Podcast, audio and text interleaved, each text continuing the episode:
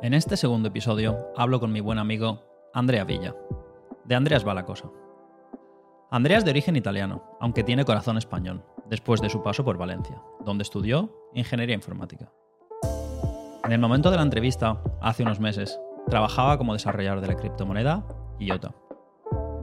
También es uno de mis grandes profesores, al que debo la pasión por la filosofía de código libre o Linux, entre otras muchas cosas. En este episodio, Andrea me ayuda a entender cómo funcionan, o no, las criptomonedas y la inteligencia artificial, que con su pasión y un ligero acento italiano tienen una música especial. Mi nombre es Borja, bienvenidos a Control Alt Café. Espero que disfrutéis mi conversación con Andrea Villa. Estoy notando que también mi pensamiento fluye diferente ahora mismo. ¿Estás más concentrado? Sí. Es como que de normal a mí me pasa muchísimo que, sobre todo en temas que me excitan, mi cerebro va a mucha más velocidad que mi, boca, ¿vale? Entonces suelo expresar las cosas de forma no del todo coherente o empiezo a saltar a cosas, porque en mi cabeza hay muchas conexiones que ocurren, pero nunca me esfuerzo realmente en, en, en, en tener un discurso necesariamente lineal. Y ahora mismo estoy, estoy notando que estoy pensando de forma diferente, justamente para ajustarme a este medio, donde no porque nadie me vaya a escuchar en forma especial, no, es, me estoy escuchando a mí mismo más, estoy, estoy escuchando a ti más. Yo sé que no llevas los cascos. Ya, eso, eso es algo que me gustaría probar. El siguiente, el siguiente. ¿Te molaría? ¿Tú crees que estaría más guay? Sí. Yo lo, he, No lo he sé. pensado, lo he pensado. No lo sé. Pero me parecía un poquito más aparatoso, un poco menos natural. Me parecía un medio que ponía distancia, pero sí que es verdad que a la vez, a mí, por ejemplo, una de las cosas porque las que me he comprado este troncho micrófono y brazos y tal es porque a mí, personalmente, la- lo- el vídeo son móviles, en plan, vídeo para mí es como soporte secundario. Pero para mí, que un podcast suene bien es súper importante. Y el escucharlo, el escuchar las pausas, en plan, la propia estética del audio, es algo que a mí me atrae de los podcasts, por ejemplo. Mm. Que, que hace que me, que me gusten, que me enganchen, evidentemente también. Es un buen medio, ¿no? Y esa estética hace también que me sea mucho más fácil disfrutar del contenido y seguirlos y tal. Es curioso que lo digas porque mm, cuando, me, cuando me estabas comentando esto, me ha recordado del ASMR. Yo creo que realmente la calidad del audio, cuando realmente llega mucha, te da un efecto de intimidad que te puede poner la piel de gallina. Y creo que por eso el ASMR es algo tan popular. Y creo que por eso también el podcast es una forma más íntima de, de llevar conceptos a la gente, puede ser. Por la misma razón, por, lo- por la estética del audio misma. Lo, lo notas más cercano, lo notas espacial, lo notas profundo, lo notas... Y eso creo que... O sea, el ASMR probablemente es, es exitoso por eso, ¿no? Bueno, la verdad que sí, sí, yo, yo estoy totalmente de acuerdo. Ver, De hecho, yo estaba usa- usando este podcast para videollamadas de trabajo y tal, ¿no? Y a veces me muteo y estoy muy cerca y solo rozarlo, solo acariciarme la barba. Oyes esos ruiditos, tío, y son... O sea, yo me Es hago mi íntimo. propio ASMR, ¿no? Cuando tengo los cascos y pongo Ya. escuchar mi micro por los ca- cascos. Y es verdad que ese sonido tiene algo, ¿no? Esa calidad de estos... Mm. Ese estilo de micro así de podcast de radio típico, ¿no? La voz... La, la voz de la gente por la mañana, ¿no? En plan, para ser para ser eh, presentador de un programa de radio de ciertas horas y tal tienes que tener cierta voz o hay cierta voz que ayuda sabes o sea hay- Claro, evidentemente hay una parte estética y de calidad de, de sensación no de notarlo cerca no sé. Sí, es creo que te da una, una sensación mucho más íntima a la hora de tener... O sea, al fin y al cabo, imagínate tener un audio... No sé si te acuerdas, yo recuerdo cuando era niño que tenía esa... Hacía colección incluso de tarjetas de estas eh, telefónicas magnéticas que podías usar en las... Era una colección, una tontería y tal de, de- de- de chico y tal. Pero recuerdo aún cómo sonaban esos teléfonos. Sonaban como... A ver, no teníamos referencia tampoco, pero sonaban muy mal. Y hoy si los escuchas, parece que que el interlocutor sea mucho más lejano de lo que realmente es. O sea, y creo que realmente esa calidad y ese, ese, ese avance tecnológico nos ha permitido también sentirnos más y comunicar de forma más cercana por, por esa calidad y con más intimidad, casi.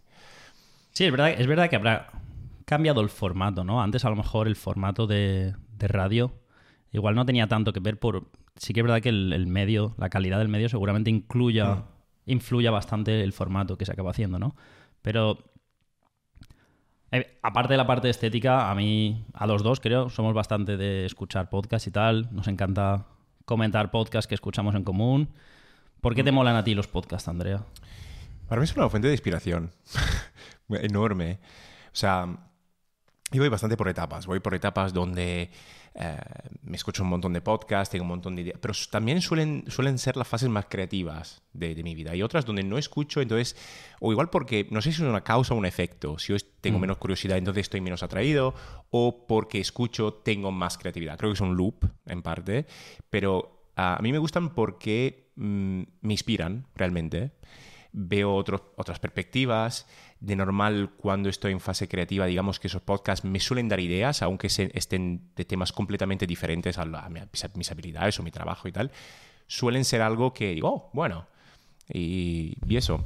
¿A ti por qué, te, atraen los podcasts? A ver, yo, sinceramente, una de las razones, de las razones principales muy parecida a mí, cuando estoy escuchando mucho podcast, y una de las razones por las que quería hacerlo, por la que quería grabar un podcast, era porque yo tengo la sensación de que me siento mejor, de que estoy mejor a nivel anímico, de que estoy más centrado en las cosas, de que, no sé, estoy hasta más contento. Mm. Me da la sensación de que cuando no lleno mi tiempo con podcast y los lleno con otro tipo de contenido, ¿no? Porque al final, yo creo que cuando no escucho podcast, al final lo que estoy haciendo a lo mejor es más mensajes, Instagram o no sé, más consumo YouTube, cosas así de muy corta duración que no me llenan tanto, ¿no? Y, sin embargo, yo que sé, me da la sensación de que tener una... Aunque yo no esté de forma tan involucrada como son conversaciones que me cuestan seguir, ¿sabes? De, hmm. de cosas interesantes que estoy aprendiendo, que estoy que tengo que hacer un esfuerzo mental para seguir y tal. Y son conversaciones que llenan mi tiempo y mientras, a lo mejor yo que sé, puedo estar paseando puedo estar haciéndome la cena o puedo estar simplemente sentado en el sofá, sentado en el sofá viendo el vídeo. Y me, hace, me hacen sentir mejor, me hacen sentir más feliz, más centrado. Evidentemente me encanta la parte de aprender. Hay veces, ¿no? Que hago el esfuerzo. O sea, hay veces que digo, no tengo nada que hacer, me apetece escuchar un podcast, ¿no? Pero hay otras veces que digo, guau, quiero hacer tiempo para escuchar este podcast, ¿no? Porque eh, algunos de los que nosotros seguimos, ¿no? Huberman ha sacado un podcast de, tal cosa, ¿no? Que me interesa un montón, que quiero mejorar o que quiero aprender sobre eso. O, incluso te pregunto, o le pregunto a la gente que escucha podcast, si conocen uno sobre un tema concreto, de algo que me apetece aprender o algo que querría mejorar en mi vida. Entonces va un poco por los, por los dos lados, ¿no? ¿Cómo eliges tú los podcasts que escuchas? Em, no sabría decirlo, la verdad. Porque tú has mencionado el hecho de que realmente te atrae un podcast por, igual mucho la utilidad que ese podcast tiene. Eh, Huberman es un ejemplo concreto, ¿no? Yo también me he mirado mucho de ellos porque tienen que ver con el sueño o lo, que sea. Pero por otro lado, a mí me interesa, em, me atraen mucho podcasts de personalidades que, mm, que hablan de temas que no conozco o que no domino. Mm. O incluso de temas que domino, por ejemplo, porque eh, yo tengo la impresión que todo esté muy enlazado. Eh, o sea, que hay, y, y, a mí me atraen mucho las personas que suelen eh, o son capaces de hacer conexiones entre dominios eh, semánticos, conceptuales completamente diferentes. Uh, personas que tienen un amplio, un amplio espectro de, de, de, conocimiento simplemente y son capaces de, crear esas conexiones. Entonces realmente ese tipo de podcast normalmente me atrae porque lo, lo, encuentro inspirador, porque encuentro que ver a alguien hacer ese proceso de conexión y de recapitulación del, del concepto, de los conceptos que conoce, me parece muy, muy potente como, como porque me, me incita a hacer lo mismo, supongo, entonces a encontrar ideas, realmente. Porque eso al final, estoy de acuerdo contigo que eh, creo que centrarte en algo así eh, también es centrarte un poco en ti mismo ¿no? Porque sí que estás escuchando a alguien, pero te estás enfocando en él, estás intentando extraer algo que sea relevante para ti. Y eso es un proceso, creo, extremadamente sano. También podemos decir que te, que te, que, te, reconstruye, ¿no? Cuando estás más disperso y tal. Eso creo que es la, la... Entonces, ¿no escuchas nunca podcast? Porque, bueno, nosotros dos, los dos somos ingenieros informáticos, somos amigos de, de la carrera. ¿No escuchas, nunca escuchas podcast de, de un poco más de nuestro ambiente, ¿no? De criptomonedas, de inteligencia artificial, de estas cosas que, de las que estás muy metido. Claro, claro. Eso sí, obviamente, porque es un tema... Bueno, son los temas igual de las tecnologías que han, que han impulsado muchísimo adelante las cosas. O sea, yo opino que sin, sin las criptomonedas no, no, se hubiese, no se hubiese empujado CUDA, no se hubiese empujado la, la computación en GPU no se hubiese empujado también algunos hitos de las matemáticas que, se están sacando recientemente, que es, que es la Zero Knowledge Proof, ¿no? O, Y creo que ha explosionado un poco a raíz de eso, ¿no? Ver que se podían construir máquinas que pueden realmente llegar a cambiar la sociedad. Igual eso es la más grande revolución de, las criptomonedas hasta hoy. Es más una revolución filosófica casi, que incluso científica diría, pero sin duda filosófica, ¿no? Pero crees que, porque claro, mucha gente ahora mismo se está preguntando, vale, pero las criptomonedas, porque mm. tú eres desarrollador de una criptomoneda, las criptomonedas van a llegar a algún sitio ¿y qué papel crees que pueden llegar a jugar en, la sociedad? ¿no? ¿Cómo, ¿Cómo, ves tú el futuro de las criptomonedas? Pregunta difícil para, empezar. No lo sé, yo creo que nadie lo sabe. Em, yo personalmente tengo, tengo mi opinión muy personal eh, que em, yo creo que lo que las criptomonedas demostraron, para empezar, es que se puede llegar a dar valor a algo puramente abstracto. Y eso para mí es, era la diferencia filosófica, fue la diferencia filosófica más fundamental que las criptomonedas consiguieron impulsar. Yo recuerdo todavía, porque entré eh, con el de los bitcoins ya bastante pronto, 2010 o algo así, empecé a mirar seriamente en ese tipo de cosas. Existía, creo, igual solo bitcoin en ese época, igual Litecoin o alguno más, no recuerdo. Pero yo recuerdo muy bien que la mayoría de la peña se, burlaba de todo esto. Decía, pero esto es ¿Cómo puede tener valor esto? No es nada, es un número. Pero yo creo que la gente eh, poco a poco se empezó a dar cuenta que nuestra economía es abstracta por naturaleza. Porque un, stock de Tesla vale eso? ¿Qué, ¿Qué, valor realmente representa? ¿Es un valor potencial? ¿Es un valor real? ¿Qué valor genera? Hay casos de este productor de coches, no recuerdo el nombre ahora mismo, que a pesar de haber entregado solo 100 vehículos en su historia, su stock llegó a valer más de Volkswagen, que es un constructor histórico alemán de más de 100 años, habiendo construido millones y millones de vehículos. Alguna marca de coche eléctrico, ¿no? ¿Será? Sí, correcto. Sí, era la nueva Tesla, lo que sea, lo que fuese. Y creo que eso es lo que más me impactó al principio. No entendía por qué la gente le costaba tanto ver en algo como Bitcoin, que es puramente abstracto, algo que pueda tener un valor, cuando realmente nuestra economía se basa, se funda en este principio mismo. Y, poco más al principio en Bitcoin. Pero creo que poco a poco eh, la gente empezó a mm, también a entender, y eso creo que, eh, y eso al final forma un poco mi opinión hoy en día de lo que, lo que van a llegar a ser las criptomonedas, realmente tenemos que también empezar a, entender que no solo el valor de un asset, de un, título, es algo abstracto, sino que nuestros valores sociales y nuestros intercambios sociales también lo son. Y están más codificados de lo que pueda parecer. Y todas aquellas interacciones yo creo que también están mediadas por valor económico. Económico en sentido amplio. Eh, económico puede ser intercambio de servicios, lo que tú quieras. Economía en sentido amplio.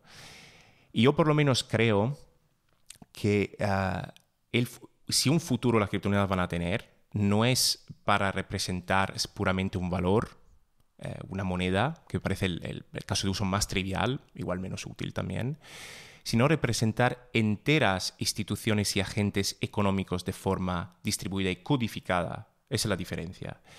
La distribución en sí no creo que sea una característica tan atractiva de las criptomonedas para, para algunos ah, aficionados hardcore que no, no le gustan los bancos y tal. Sí, es una componente atractiva.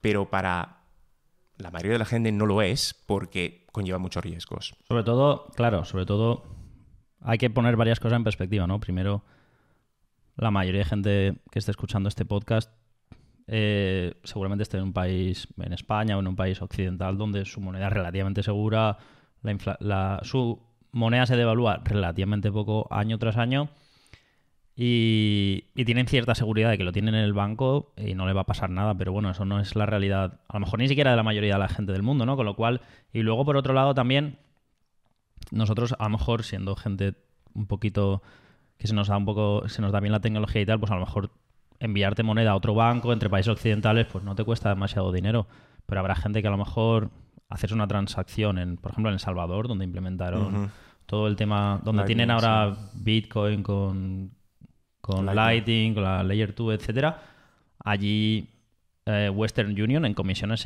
hace, no sé, cientos de millones o miles de millones, hace un montón de comisiones porque una, un porcentaje muy alto de la sociedad vive con ingresos que hace su familia desde fuera. y, hay, y hay muchísimas comisiones por enviar, por transferencias internacionales y muchísimas comisiones por todo tipo de servicios económicos que sí que podrían solucionar las criptomonedas, ¿no?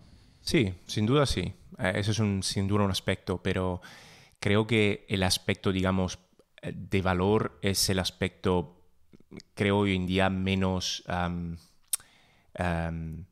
por así decirlo, que tiene menos futuro, simplemente porque hay un aspecto regulativo que es muy complejo de solventar. O sea, yo no creo que eh, las criptomonedas nunca vayan a llegar, eh, por lo menos en esta forma, a, a, una escala global. Por una parte, por problemas tecnológicos que todavía hay, innegables. O sea, cualquier persona que diga hoy se puede usar Bitcoin para comprar café es mentira. No, no, no, no, puede funcionar.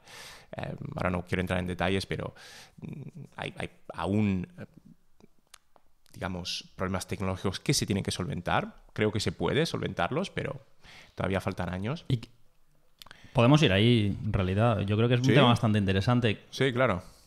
¿Qué problemas tiene la tecnología a día de hoy? O sea, ¿por qué no, por qué no se puede...? Porque, claro, hay varios problemas, ¿no? Creo que está el problema eh, regulatorio, que es un problema obvio, pero creo también para que llegue el problema, para que solucionemos el problema regulatorio, primero tendremos que tener la tecnología preparada, ¿no? Y no lo está. ¿Por qué no está la tecnología preparada? A ver, em, la forma más sencilla de entenderlo es una criptomoneda no es nada más que una máquina de estados distribuida, ¿vale? Máquina significa que, bueno, es algo que corre, es una máquina, eso es bastante obvio, eh, de estados porque realmente es una máquina que transiciona de un cierto estado a otro y mantiene en ese proceso los estados intermedios hasta el final, y distribuido porque esa máquina tiene que estar replicada de forma distribuida alrededor del globo, con gente que opera esos nodos para sincronizar esa máquina. Y ahora mismo eh, los únicos elementos de investigación que existen para hacer funcionar una máquina de este tipo es que la información de cada nodo se replique en todos los otros nodos.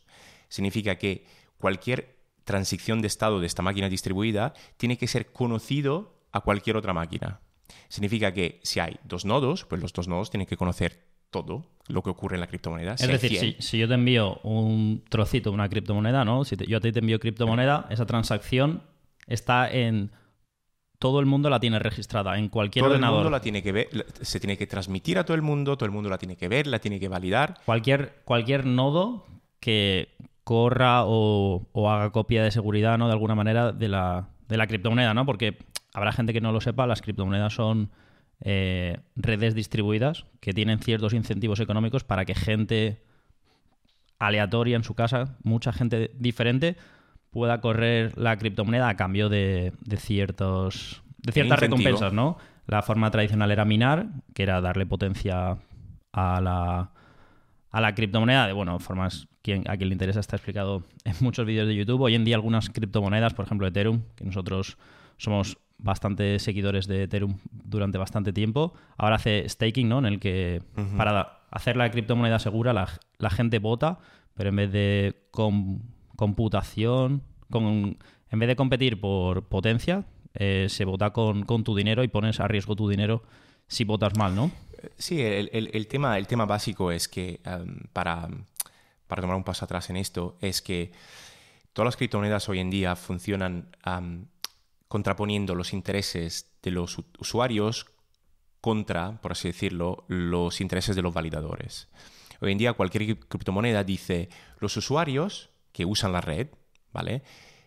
Eh, tienen que incentivar los validadores para hacer su trabajo, porque si no, no, habría un equilibrio económico para que los validadores hagan su trabajo, ¿no? Pues, ¿qué incentivo tienen? No lo harán gratis, o sea, tienen que poner recursos, un servidor, en fin.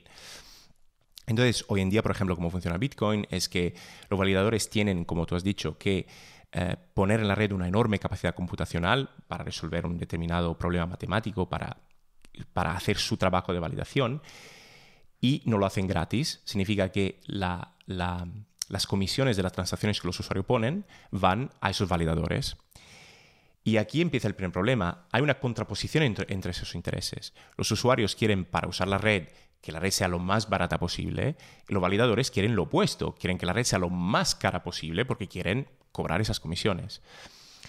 Aparte de eh, la ineficiencia energética que eso tiene, eh, Ethereum es parecido en ese aspecto porque siempre tienes que contraponer, digamos, un uso de la red a un recurso escaso.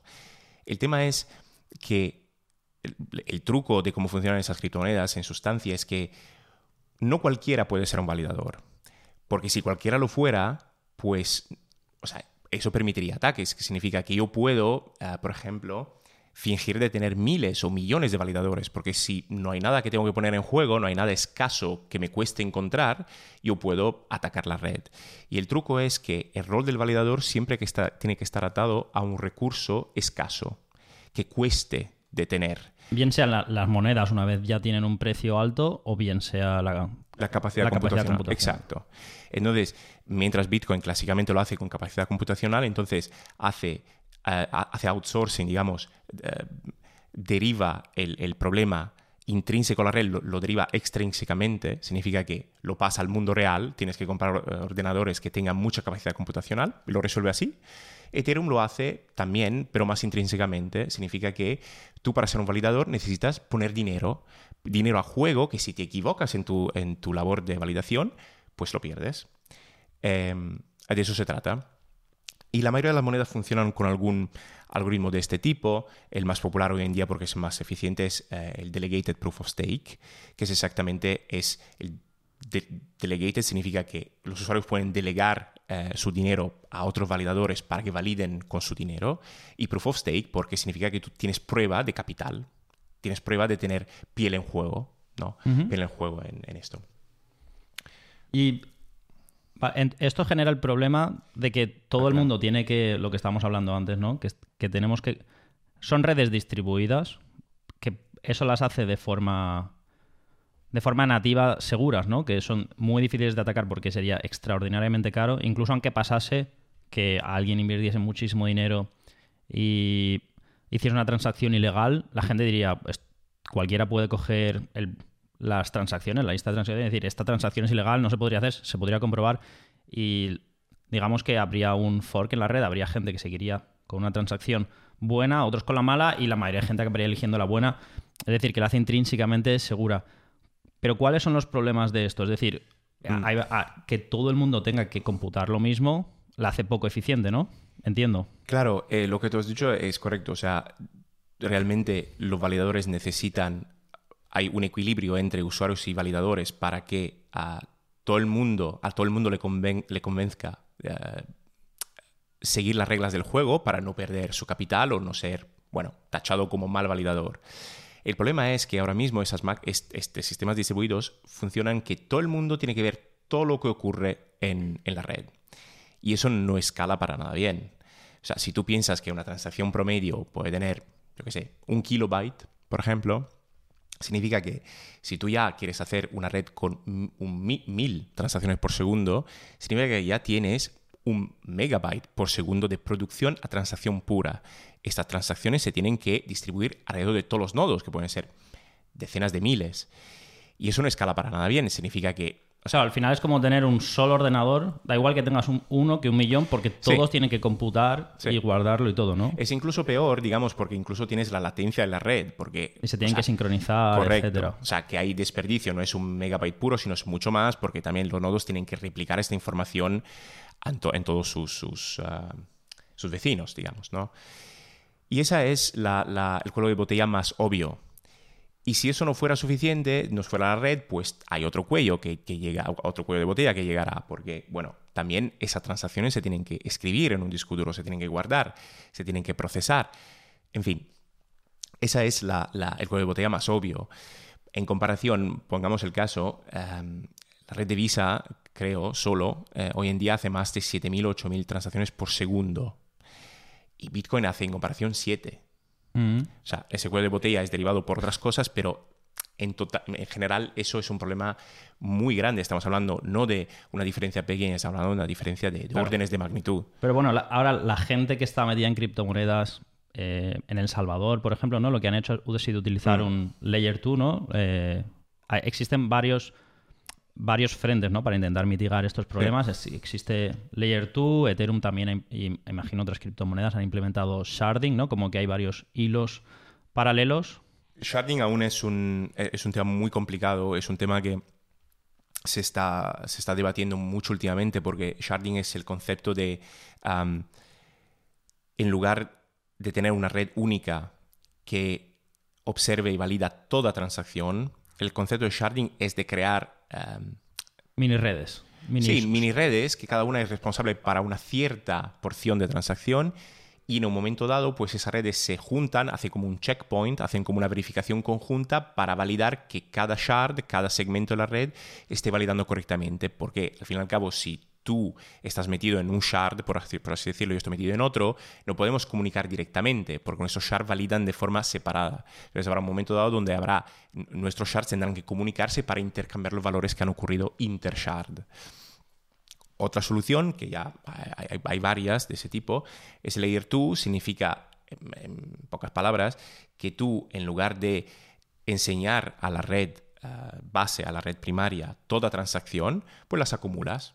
Imagínate, por ejemplo, que tú estás paseando en tu barrio, ¿no? Y te tomas un café, tomas un bocadillo y tal. Esas son varias transacciones que ocurren cada día, pero en, un entorno muy pequeño. Entonces, lo que podrías hacer es que tú te acordes con todos tus vecinos y todo el intercambio de valor que ocurre entre vosotros lo compactáis. Entonces, al final, en lugar de miles de transacciones, igual hay cuatro, cinco, porque esas son las transacciones que salen de- del vecindario. Claro, y esas son aquellas que registras Claro, al final. Podrías decir, nos hacemos, que es un poco cómo funciona, ¿no? Nos hacemos nuestra propia red interna en la que bloqueamos ciertos fondos, ¿no? Y pues decimos, bueno, Sí. yo al día me gasto 100 euros. Pues en mi barrio todos ponemos 100 euros, todos no- nos intercambiamos dinero y luego al final del día, en una única transacción eh, o en muy pocas transacciones, podemos intercambiar lo que al final del día ha pasado, ¿no? Si yo me he gastado 20 más que tú y vei- y tú 20 de menos, ¿no? Pues nos intercambiaríamos 20, ¿no? Un poco como... Es una especie de splitwise Claro, de... eso te iba a decir justo. es un splitwise de, de las criptomonedas. En lugar de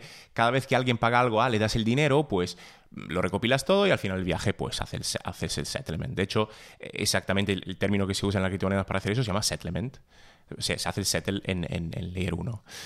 Pero bueno, estas tecnologías tienen otros problemas, eh, claramente. Eh, no son necesariamente eficientes, no son necesariamente rápidos, eh, tienes dinero bloqueado ahí, tienes problemas de interoperabilidad con otros Layer 2, con otros protocolos que no usen eso, mm, son complicados, hay una red encima de consenso que no está basada en la red primaria, entonces hay otros, otras implicaciones de seguridad.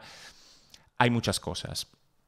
Eh, ho- hoy, ho- ho- hoy en día, digamos, la mayoría de Layer 2 funciona, por lo menos en Ethereum, de forma optimística, significa, donde básicamente toda la transacción se da por válida y hay una serie de validadores especiales que se llaman phishers que detectan fraudes y y- y- emiten en la red certificados de fraude para, eh, em, ¿cómo se dice? Mm, castigar el validador que incluyó una transacción fraudulenta.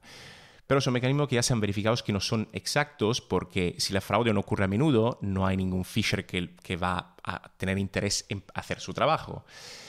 Entonces, Claro, eh, la mayoría de usuarios, entiendo, ¿no? No, no, no, no lo validan, excepto que alguien no vaya. O sea, existe la motivación en la red, ¿no? Para, para que hayan phishers, para que exista este agente que verifique si las transacciones son correctas. Sí. Si nunca pasa, este agente no existe, no hay nadie verificando, ¿no? Y si hay, y pueden haber pequeñas, pequeños problemas en estas redes.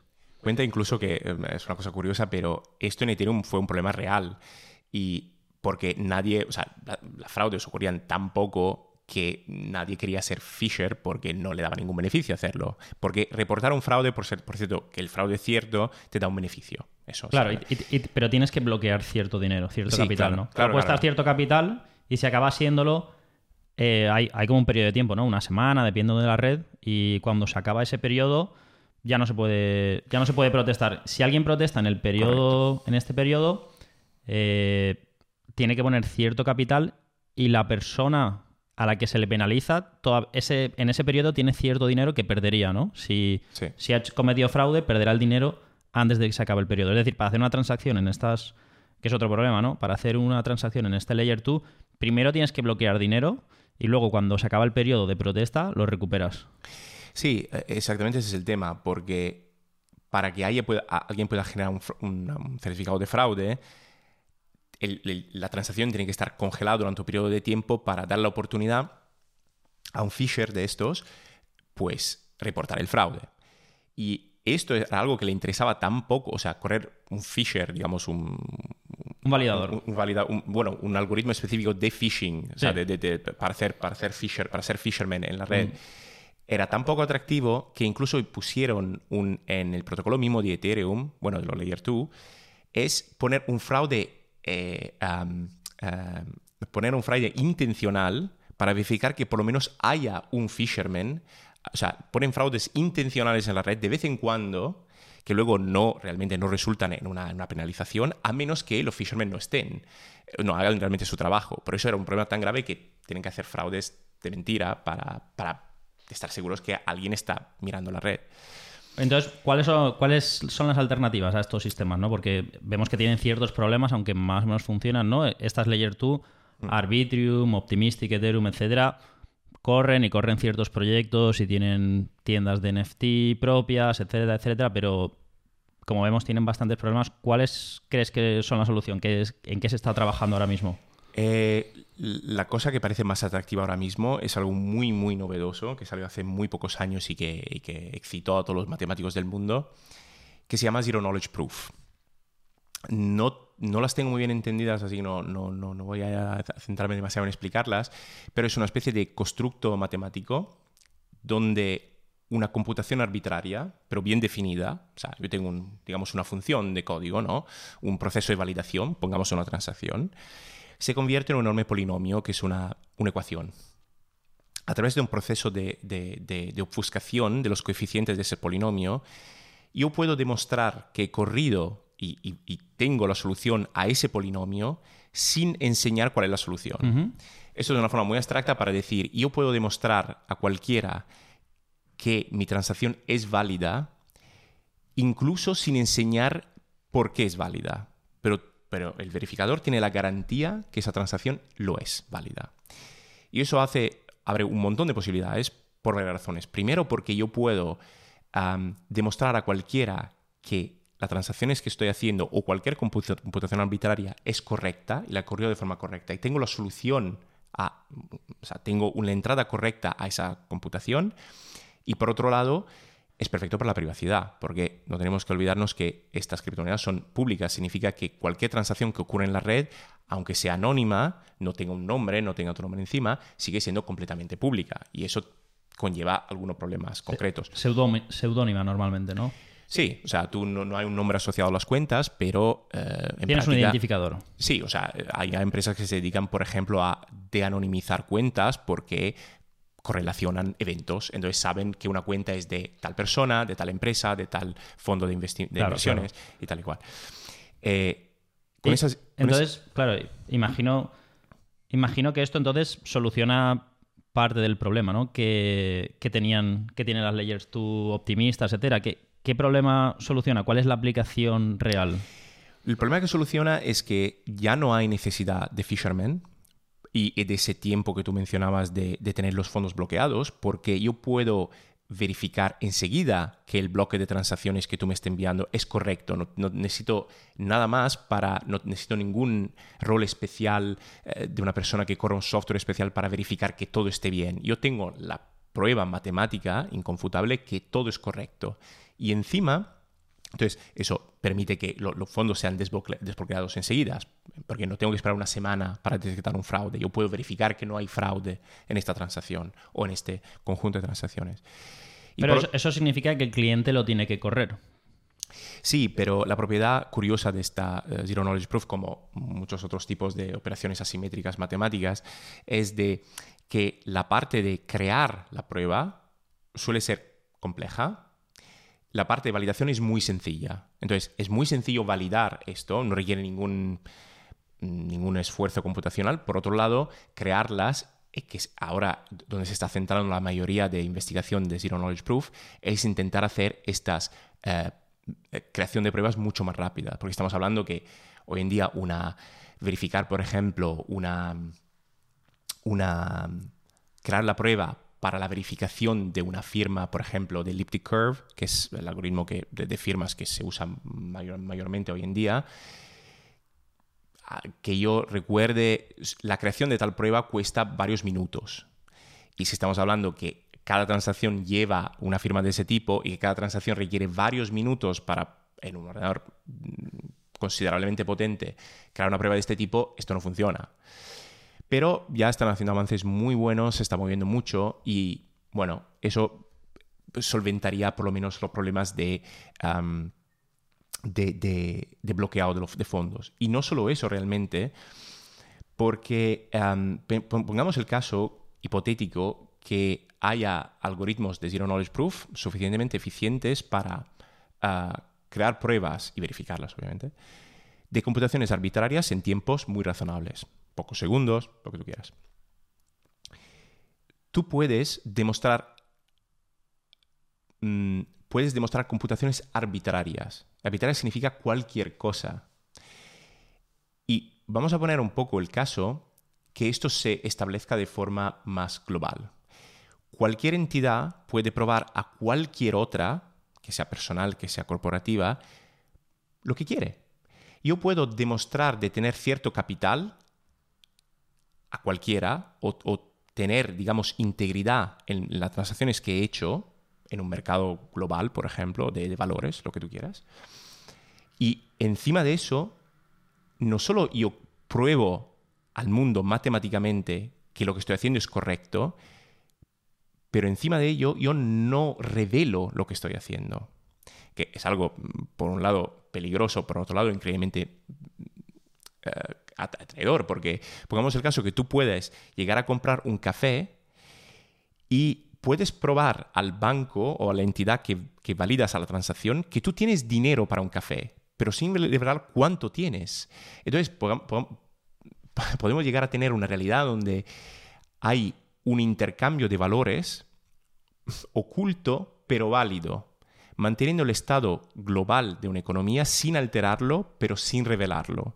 ¿Podría anonimizar las criptomonedas? Sí, de hecho, hay una criptomoneda que ya funciona así, que se llama Zcash, pero está basada y se creó hace muchos años y se creó con un mecanismo de Zero Knowledge Proof que es en parte obsoleto porque requería una especial ceremonia de creación de claves al principio que hicieron de forma pública para intentar, eh, digamos, hacerlo lo más transparente posible, pero sigue siendo una, un poco una mancha en un proyecto así, porque luego, una vez que eso está creado, cualquier contenido de la criptomoneda se queda oculto. Y no sabes exactamente si esa clave igual se ha filtrado y se está pasando algo que nadie puede comprobar que está pasando, porque no lo puedes ver, lo puedes validar, pero no lo puedes ver. Yo creo que la Zero Knowledge Proof tiene mucha promesa y, y otra vez, esto está, o sea, hay ya proyectos que intentan validar incluso ejecución de smart contracts con, Zero Knowledge Proofs. O sea, hay ZK EVM, eh, se llaman Zero Knowledge Ethereum Virtual Machine.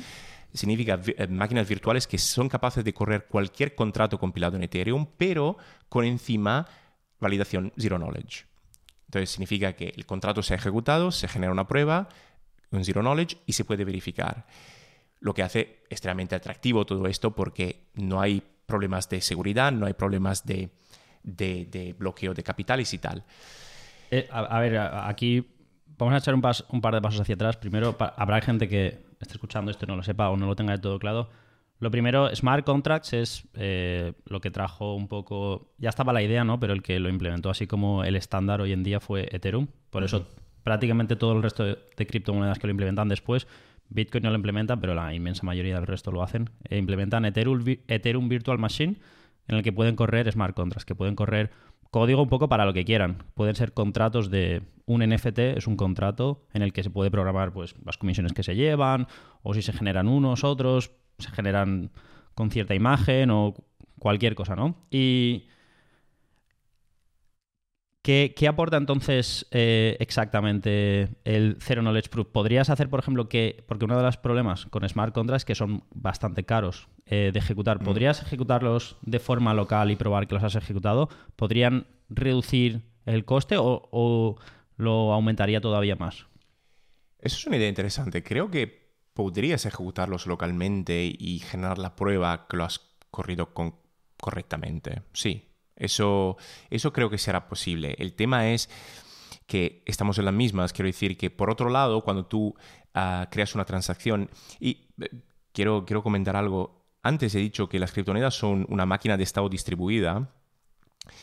Y no he hecho, muy, no he hecho mucho hincapié en el hecho en, el, en, el, en la transferencia de dinero mismo, porque si, si eh, pensamos que una criptomoneda no es nada más que una máquina de estado que transiciona de un estado a otro, realmente no estamos definiendo qué es el Estado. Puede ser cualquier cosa. Puede ser un intercambio de un número, puede ser una moneda o puede ser cualquier otro Estado. Realmente un intercambio de valor no es nada más que un código que quita balance de una cuenta y lo añade a otra. Pero ese es el caso más sencillo. Puedes transicionar cualquier tipo de estado y por eso ahí entran smart contracts, ¿no? Porque no es nada más que una extensión natural del concepto de, un, intercambio de valores. Puedes hacer muchas más cosas. Al final no es nada más que una transición de estado más, más compleja si quieres, pero es lo mismo. Eh, Zero Knowledge Proof no solventaría eso, porque al fin y al cabo siempre tienes la dicotomía entre usuarios y validadores. Un usuario que crea una transacción incluyendo una Zero Knowledge Proof, no quita el hecho que un validador tiene que tener un incentivo para incluirla y quiere ser pagado para ello. Hay criptomonedas, eh, como la mía, por ejemplo, que está experimentando, eh, hacer una cosa diferente. No, no pone los intereses de los usuarios contra los validadores, pero hace los usuarios mismos los validadores. Significa que en tu rol de, de poner una transacción en el sistema, tienes por por obligación de, protocolo del sistema, validar a otras transacciones. Y la idea, en principio, es que si hay suficiente uso en la red, hay también suficiente validación, porque uso equivale a validación. En Bitcoin y otras criptomonedas eso no es así. El uso no equivale a, validación. Casi lo opuesto. Cuanto hay más uso, cuanto más la validación se congestiona. Pero también haces un poco más difícil el acceso a hacer transacciones, ¿no? Porque necesita si tienes un móvil con mala conexión, etcétera, si quieres hacer una transacción, si además tienes que validar, eh, no sé cuál es, cómo funciona exactamente eh, IOTA, la criptomoneda en la que trabaja Andrea, eh, pero imagino que tendrás que bajarte, tendrás que tener el estado completo, verificar si, la transacción es correcta, o sea, incluirá cierta computación. Es un tema complicado por varias razones, pero la forma más sencilla podrías hacer proof of work, computar, resolver el, problema, el mismo problema que resuelven los, mineros, los validadores en este caso, pero de, escala más pequeña. ¿no? En lugar de resolver un problema muy, muy complicado, resolver un problema medianamente, complicado. Igual un móvil puede hacer en algunos minutos, pero no es la solución ideal. En fin, es un tema muy detallado en el cual no quiero entrar porque un poco... Pero eh, pero eh, justamente el, problema fundamental de las criptomonedas en general y que se está intentando debatir y solventar es que la validación es un proceso que requiere, por definición, por lo menos hasta la fecha, un recurso escaso. Si el recurso es escaso, como tú dices, incrementa la barrera de acceso, porque si tiene que ser escaso, no cualquiera puede acceder y validar, y estamos en las mismas. Si, si quieres la red si, quieres hacer la red más accesible, accesible, es menos segura. Si la haces menos accesible, es más segura, pero hay menos utilización.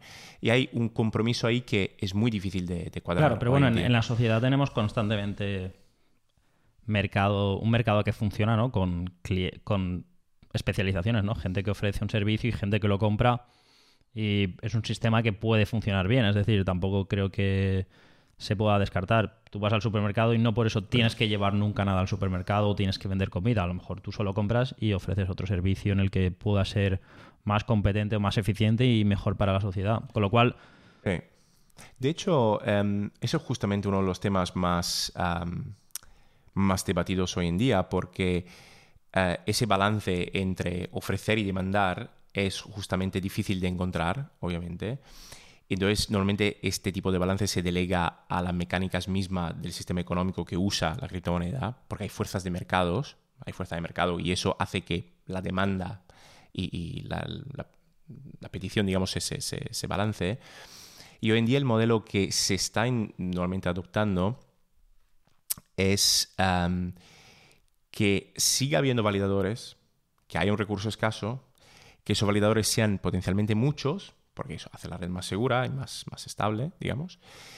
Pero los validadores no son aquellos que proponen, por así decirlo, los conjuntos que se llaman bloques, los bloques de transacciones que van a validar. Significa que la tendencia hoy en día es que los usuarios propongan, de momento de forma abstracta, digamos, mm. los bloques a validar y los validadores los cojan y pongan su firma en ello. Y eso solventa bastante problemas, porque los validadores pueden también ser gangsters, unos gang, unas gangs, digamos, que se acordan para extraer el máximo, máximo beneficio de las transacciones en la red. Y eso ocurre hoy en día en Ethereum. Se llama MEV, se llama uh, uh, Mineable Extractable Value, donde los mineros pueden aprovecharse de ciertas transacciones y de reordenarlas y de poner cosas en cierto orden para maximizar su propio beneficio. Claro, para que, para que nos hagamos una idea, eh, un bloque es como si fuese, si la criptomoneda, una analogía bastante chula, aunque es un poco justa, es que es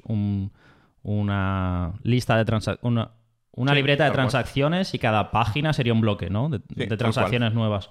Entonces, un nuevo bloque es una nueva página de esas transacciones eh, y en este caso, el, el, Digamos que los usuarios escriben la página y el validador le da la vuelta. Claro, y lo, que está pasando ahora mismo en Ethereum es que a lo mejor si hay una compra muy grande o hay varios usuarios que hacen cierto movimiento, el minero, staker o lo que sea en este caso, puede ver el cambio de valor que se va a hacer en el precio de un token o de cualquier cosa antes de que ocurra. Y puede a lo mejor comprar y vender en el mismo bloque, ordenarlas en cierta forma para él ejecutar ciertas transacciones y acabar beneficiándose.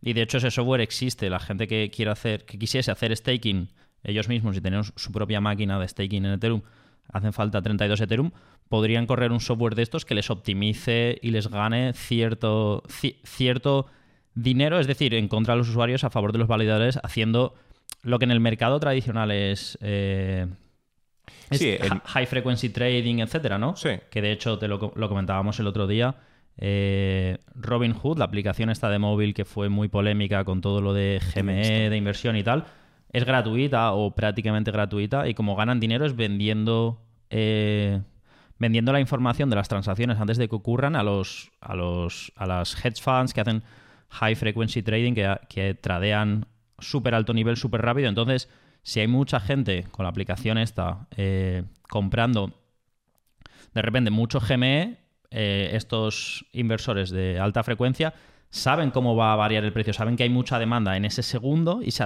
anticipan unos milisegundos y compran y los suben el precio hasta el margen de las... Por ejemplo, la gente ha dicho, yo quiero comprar cuando valga 21 y ellos saben que está a 20,9. Pues compran y se lo venden a 20,99. Lo suben hasta 20,99 porque saben que va a llegar a valer 21, porque es la transacción que existe, etcétera, ¿no? Y esto es un poco lo que hacen directamente los validadores en Ethereum y es un poco el problema del que estás hablando. literalmente, o sea, hoy en día está tan profesionalizado que hay empresas que se ponen en contacto con inversores o quien quiere alquilar o comprar espacios de bloque, literalmente lo llaman así, y los validadores pues venden espacio de bloque. Y digo, vale, tengo una, una, serie de transacciones, ¿alguien quiere poner alguna transacción encima de otras o entre otras para su propio beneficio? Pues venga, pues me pague y lo hacemos. Ese es el trato que hoy en día pasa. Claro, los, validadores eligen, lo, ordenan las transacciones conforme van a hacer el máximo dinero, que en principio tiene sentido para decir, bueno, el que más prisa tiene, el que más paga en comisión, lo pongo el primero, ¿no? Debería ser un poco así, pero claro, luego llega toda esta ingeniería en la que acaba, acaba perjudicando bastante al usuario final. Entonces, me gustaría saber un poco a nivel perspectiva, a nivel social, ¿cómo ves tú el futuro de las criptomonedas o cómo, cuáles crees que podrían ser los usos, los casos de uso en el día a día en la gente o en unos cuantos años, en cinco años, diez años, ¿cuál crees que podría ser el panorama de las criptomonedas? Tú que estás muy metido en este tema. Yo creo que en cinco años el panorama de las criptomonedas a nivel adopción va a ser muy parecido al de ahora. No creo que la tecnología en parte no es madura, no hay problemas que mm, están solventados ahora mismo, es simplemente, digamos, por la mayoría un mecanismo de inversión y nada más, de especulación. Yo personalmente estoy bastante negativo en ello, pienso que es bastante insano el valor que las criptomonedas llegaron a tener o tienen hoy en día, pero sigo creyendo enormemente en su potencial. Creo que es algo que puede realmente llegar a impactar. En cinco años yo opino que se van a resolver algunos problemas técnicos importantes. El Zero Knowledge Proof igual va a avanzar mucho más, se están haciendo muchos progresos ahí. Se va igual a solventar sharding, que va a solventar problemas de escalado los gobiernos se van a poner las pilas y a regular un poco esto. Vamos a ver cómo, porque el tema es que yo no creo que vaya a haber ninguna adopción sin regulamentación. ¿Regulación? Se dice, creo. sin ninguna regulamentación, eso no va a poder ocurrir, por lo menos a escala grande. Lo vas a tener que poner en tu declaración de impuestos, porque lo vas a tener que justificar. Si las Zero Knowledge Proof no le van a gustar a los gobiernos, creo, para nada, porque con todas las propiedades de Zero Knowledge no, no es algo muy muy, eh, muy afín a los gobiernos. Entonces creo que en cinco años se van a solventar problemas técnicos. Y mientras tanto espero que los gobiernos pues adopten por lo menos una nueva perspectiva de estas tecnologías y espero que se pueda crear igual en 10 años una, una igual criptomoneda que esté madura a nivel tecnológico, que, que sea convencedora a nivel de descentralización, es decir, no que el gobierno no corra todos los nodos y todos los validadores de una criptomoneda, pero que sea transparente. Y yo personalmente opino que el siguiente paso y realmente lo que me apasiona hoy en día en las criptomonedas es, eh, como dije antes, el poder codificar y abstraer agentes económicos y sociales en smart contract. Porque si, si tú te fijas, cualquier transacción que tú tienes con cualquier entidad es de naturaleza económica. Eh, incluso tus impuestos, obviamente, son de naturaleza económica. Hay un determinado protocolo y código a seguir, dado tu, situación financiera durante el año pasado, que tú tienes que seguir para hacer un intercambio de valor y hacer un settlement. Eso es algo que se podría, sin duda, codificar en una criptomoneda y sería mucho más transparente. Yo creo que en general cualquier institución, es en mi sueño, probablemente muy utópico, pero creo que cualquier entidad económica y social debería convertirse a un smart contract para ser auditada, para ser distribuida, para ser transparente, para ser inmutable, para ser consistente, sin trampas. Y que luego se empiece a crear un mercado de código abierto, de instituciones abiertas. Significa que si a mí no me gusta o yo creo que haya una forma de implementar un determinado agente social mejor, pues hago fork del código, lo copio, lo modifico y lo propongo como posibilidad alternativa. Y habrá un mercado, yo creo, de instituciones, bueno, yo creo, es mi sueño, que haya un mercado de instituciones distribuidas que haga posiblemente el mundo más equilibrado, más abierto, más justo. Claro, a ver, eh, para explicar aquí un poquito, eh, las criptomonedas son todas, o prácticamente todas, o al menos todas las grandes, son código libre, es decir, cualquiera puede coger el, programa que las corre, cualquiera de los programas, hay muchos programas ¿no? para hacer transacciones, incluso para correr el nodo en Ethereum hay varios softwares para que sea, para que sea redundante, etcétera, etcétera. Entonces, cualquiera de estos softwares son eh, código abierto, cualquiera puede cogerlos y revisarlos, por eso todos implementan al final cosas muy parecidas cuando hay un progreso importante. Por ejemplo, Ethereum Virtual Machine para la, todo el programa para correr smart contracts, al final todos utilizan el mismo, evidentemente tienen que adaptarlo a su tecnología, a su tecnología de bloques, de lo que sea, pero es código libre, ¿no? Que es, que es muy potente en criptomonedas y en cualquier otra cosa, en el sentido de lo que tú dices de es transparente, todo el mundo, cualquiera puede mirar lo que sabe con una sociedad cada vez más tecnológica, es muy importante. No hace falta que todo el mundo lo sepa, pero si está disponible el código y está abierto, alguien irá y lo mirará y por lo menos va a generar cierta transparencia y, cualquiera puede proponer cambios, ¿no? Eh, mucha gente no lo sabrá, pero muchas de las cosas que usan en el día a día son Linux. Estarán seguramente escuchando este podcast porque está en un servidor que corre Linux y su router y ha pasado por un montón de ordenadores eh, con código libre, muchísimo software libre, etcétera, etcétera. Y luego, la otra cosa que decías de instituciones abiertas, eh, No lo sé, yo no creo que los gobiernos quieran competencia en ese sentido y no sé si permitirán que eso pase. Desde luego, si pasa es porque los gobiernos se sienten centrados. Eh, desde luego, el mayor peligro es algo como, por ejemplo, lo que estaba, quería hacer China, que, creo que ya han hecho, ¿no? El yuan digital, en el que sea una moneda totalmente digital, pero que esté totalmente centralizada, ¿no? Con lo cual, si vía corrupción, vía autoritarismo, pueden literalmente saber lo que hace todo el mundo, pero que bueno, eso más o menos en algunos países ya pasaba, pero encima pueden con un clic quitarte todo el dinero, con controlar absolutamente toda la economía a golpe de clic, lo cual es, en mi opinión, lo peor de los dos mundos. Y sería lo contrario de por lo que nacieron las criptomonedas, ¿no? Y luego, por otro lado, yo sí que creo que podrían generar un sistema mucho más transparente y eficiente a la hora de poder probar, no sé, qué a la hora de cobrar un seguro, pues que pueda ser mucho más automático si se prueban ciertos requerimientos, a la hora de pagar impuestos, etcétera, al final son ciertos requisitos muy fijos que se podrían completamente automatizar y que fuesen completamente transparentes. Ahora en España, por ejemplo, no tenemos la seguridad social atascada, dicen que hace falta no sé cuántos miles de personas, se podría a lo mejor ¿no? Eh, implementar un sistema que fuese muchísimo más eficiente, incluso sistemas de registros, ¿no? En plan, registrar a lo mejor cosas que no son a día de hoy rentables registrarlas, cosas de valor, pues no sé. Eh. Pero tú crees que la sociedad aceptaría eso, porque también a veces pienso, no sé si esa, esa mm, flexibilidad que hoy en día las instituciones humanas tienen, porque todos tenemos flexibilidad al al, cambio, y no es, no es mala, y codificar todo de forma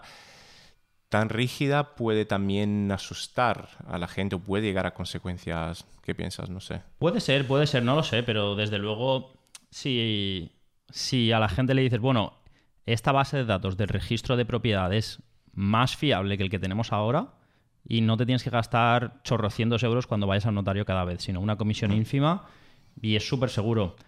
Sí que es verdad que pone mucha responsabilidad en el lado del usuario. Yo creo que es una de las cosas sin duda que tenemos que solucionar eh, gente que estemos en tecnología, divulgadores, etcétera, para que, para que realmente exista esa cultura y esa adopción y la gente entienda un poco lo que pasa, ya que el ejemplo que yo suelo poner, en plan, las criptomonedas en el fondo son efectivo digital, ¿no?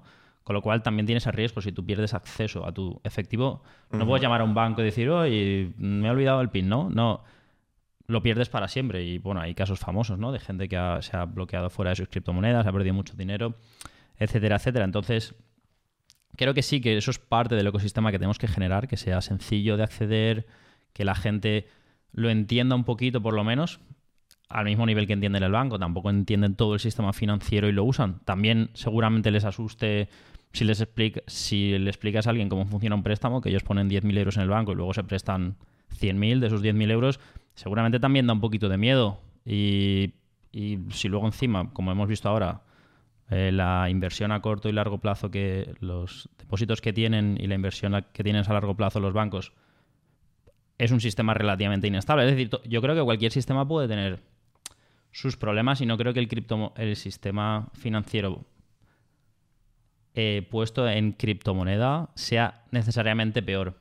Mm. Evidentemente puede ser peor, pero puede ser mucho mejor. Tiene el potencial de ser infinitamente más accesible, más transparente, para gente con pocos recursos, para gente que no puede ir a la ciudad, mm, para gente que a lo mejor no tiene la capacidad de probar que tiene que cobrar un cierto seguro, ¿no? Leí hace años eh, una idea muy chula, por ejemplo, en la que podría ser que eh, agricultores en África, por, si no existe cierta lluvia, ¿no? Eh, con un software, ¿cómo se llama? Un oráculo, con un oráculo que determine si ha llovido suficiente. Si no ha llovido suficiente, automáticamente cobrarían eh, el seguro por, no haber producido bastante, ¿no? Se podría incluso generar más accesible. Evidentemente también entiendo que habrá gente y la, gente que suele ser muy fan de las criptomonedas son gente que tiende más a lo liberal e incluso se podría generar una sociedad eh, liberal anarquista solo basada en criptomonedas, ¿no? Que a lo mejor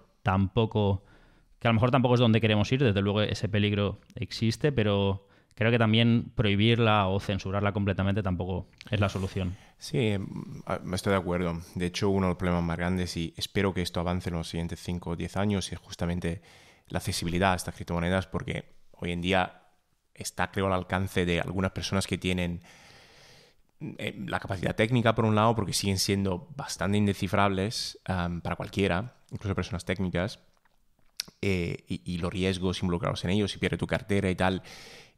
Hay soluciones ya que se están más o menos implementando, que puedes llegar a tener un quórum de validadores que te puede devolver tu clave como un consenso social por encima de ello.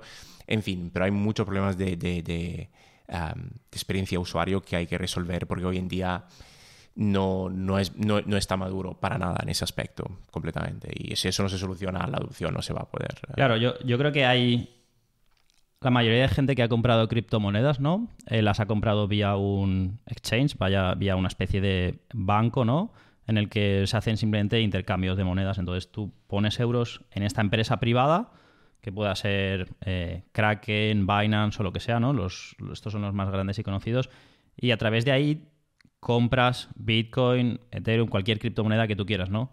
La mayoría de gente los deja ahí, con lo cual esa gente nunca interactúa directamente en la criptomoneda. De hecho, ni siquiera seguramente genera una transacción, ya que estén comprando, eh, estén haciendo intercambios dentro del propio, de estos propios intercambios, de estos exchanges súper grandes. A lo mejor tú quieres Ethereum y, y, alguien quiere euros, ¿no? Y el propio exchange hará el intercambio interno y no lo llega a no llega a necesitar una transacción en ningún sistema de ningún tipo.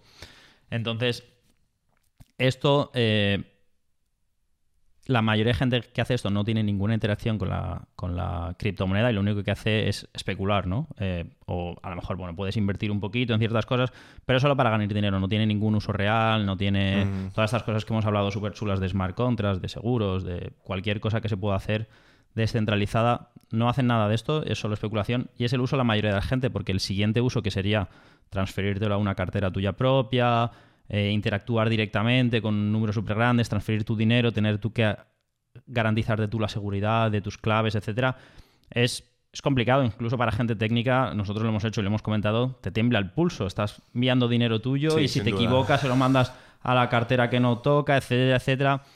Es, difícil y son cosas que se tienen que hacer más fácil para que la gente normal del día a día con su móvil de forma sencilla y segura pueda interactuar mm. directamente con las criptomonedas sin ir a una empresa privada, sino al final tienes lo peor, otra vez, lo peor de los dos mundos, eh, que nos ha pasado varias veces. Un exchange hace como efectivo, pueden hacer un poco lo que quieran. Hemos visto hace poco FTX, que estaba malversando, invirtiendo de forma muy arriesgada el efectivo de la gente.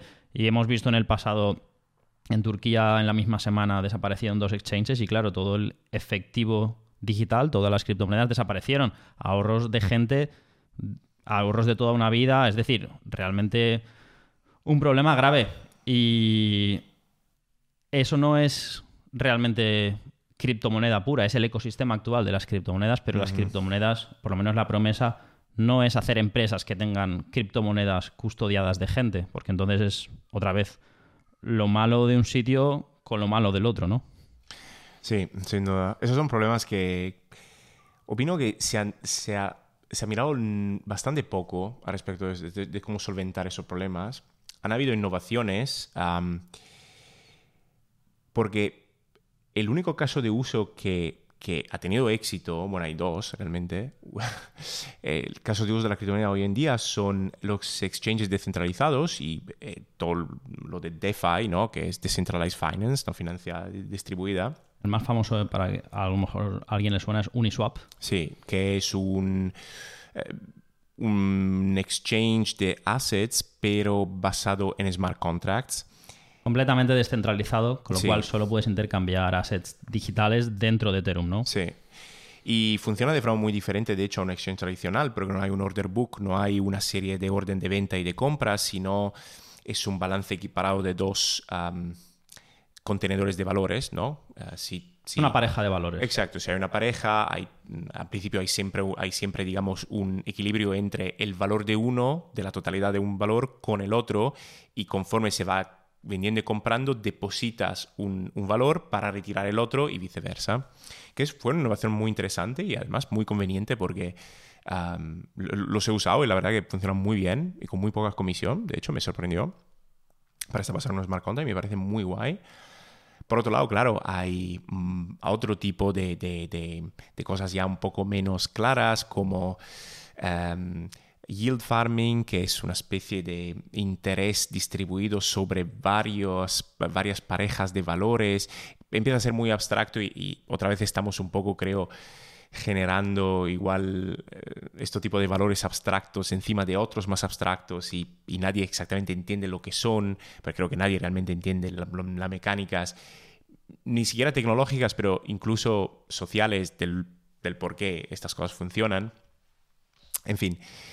Claro, e-, existen algunos tokens, ¿no? Que, que, lo lees, ¿no? Nosotros muchas veces lo hemos comentado, en plan, si, lo, si nosotros lo leemos, si yo lo, intento entender, me leo todo lo que pone y no entiendo para qué sirve, suena, suena estafa. A lo mejor tiene un valor real, pero suena estafa total. este es el problema de barrer todo a un lado. Es muy difícil discernir los proyectos interesantes y mm. los que no. La inmensa mayoría no son interesantes. Eh, han, cogido esta fiebre y ya está. Entonces, sacar un token, ¿por qué? Yo entiendo que alguien que tenga un valor pues pueda sacar un token como el que eh, como si sacases acciones o como porque quieras generar una comunidad que pueda votar y decidir junta. Pueden haber ciertas razones, pero la mayoría de veces eh, yo me pregunto, pero no hacía falta un token aquí, ¿no? Es, es más, y, claro, la mayoría de proyectos funciona un poco al revés, ¿no? La mayoría de proyectos de, de criptomonedas había tanta fiebre en un momento dado que sacaban una idea, hacían mucha publicidad, se forraban y claro, la idea nunca llegaba porque eh, eh, es, al revés, es que ya, la gente que lo iba a lanzar ya no tenía ninguna motivación para seguir adelante con ese proyecto, ¿no? Entonces... Ya, sí, o sea, eh, yo recuerdo haber vivido muchos hypes y muchos crashes, digamos, de, de esto y la verdad que a pesar que obviamente los crashes hay mucha gente que ha perdido mucho dinero, obviamente han sido malos para muchos proyectos, también la parte positiva de esos, de esos momentos es que solo los proyectos que tenían realmente algo que decir, algo que aportar, han sobrevivido. Y muchos otros que simplemente estaban cabalgando la, ola de dinero de todo el mundo poniendo pasta, han muerto. Pero todavía siguen mucho. O sea, a mí todavía me sorprende porque Dogecoin, que tiene todas las propiedades para mí malas del mundo de la criptomoneda, sigue estando tan arriba. No, no lo entiendo.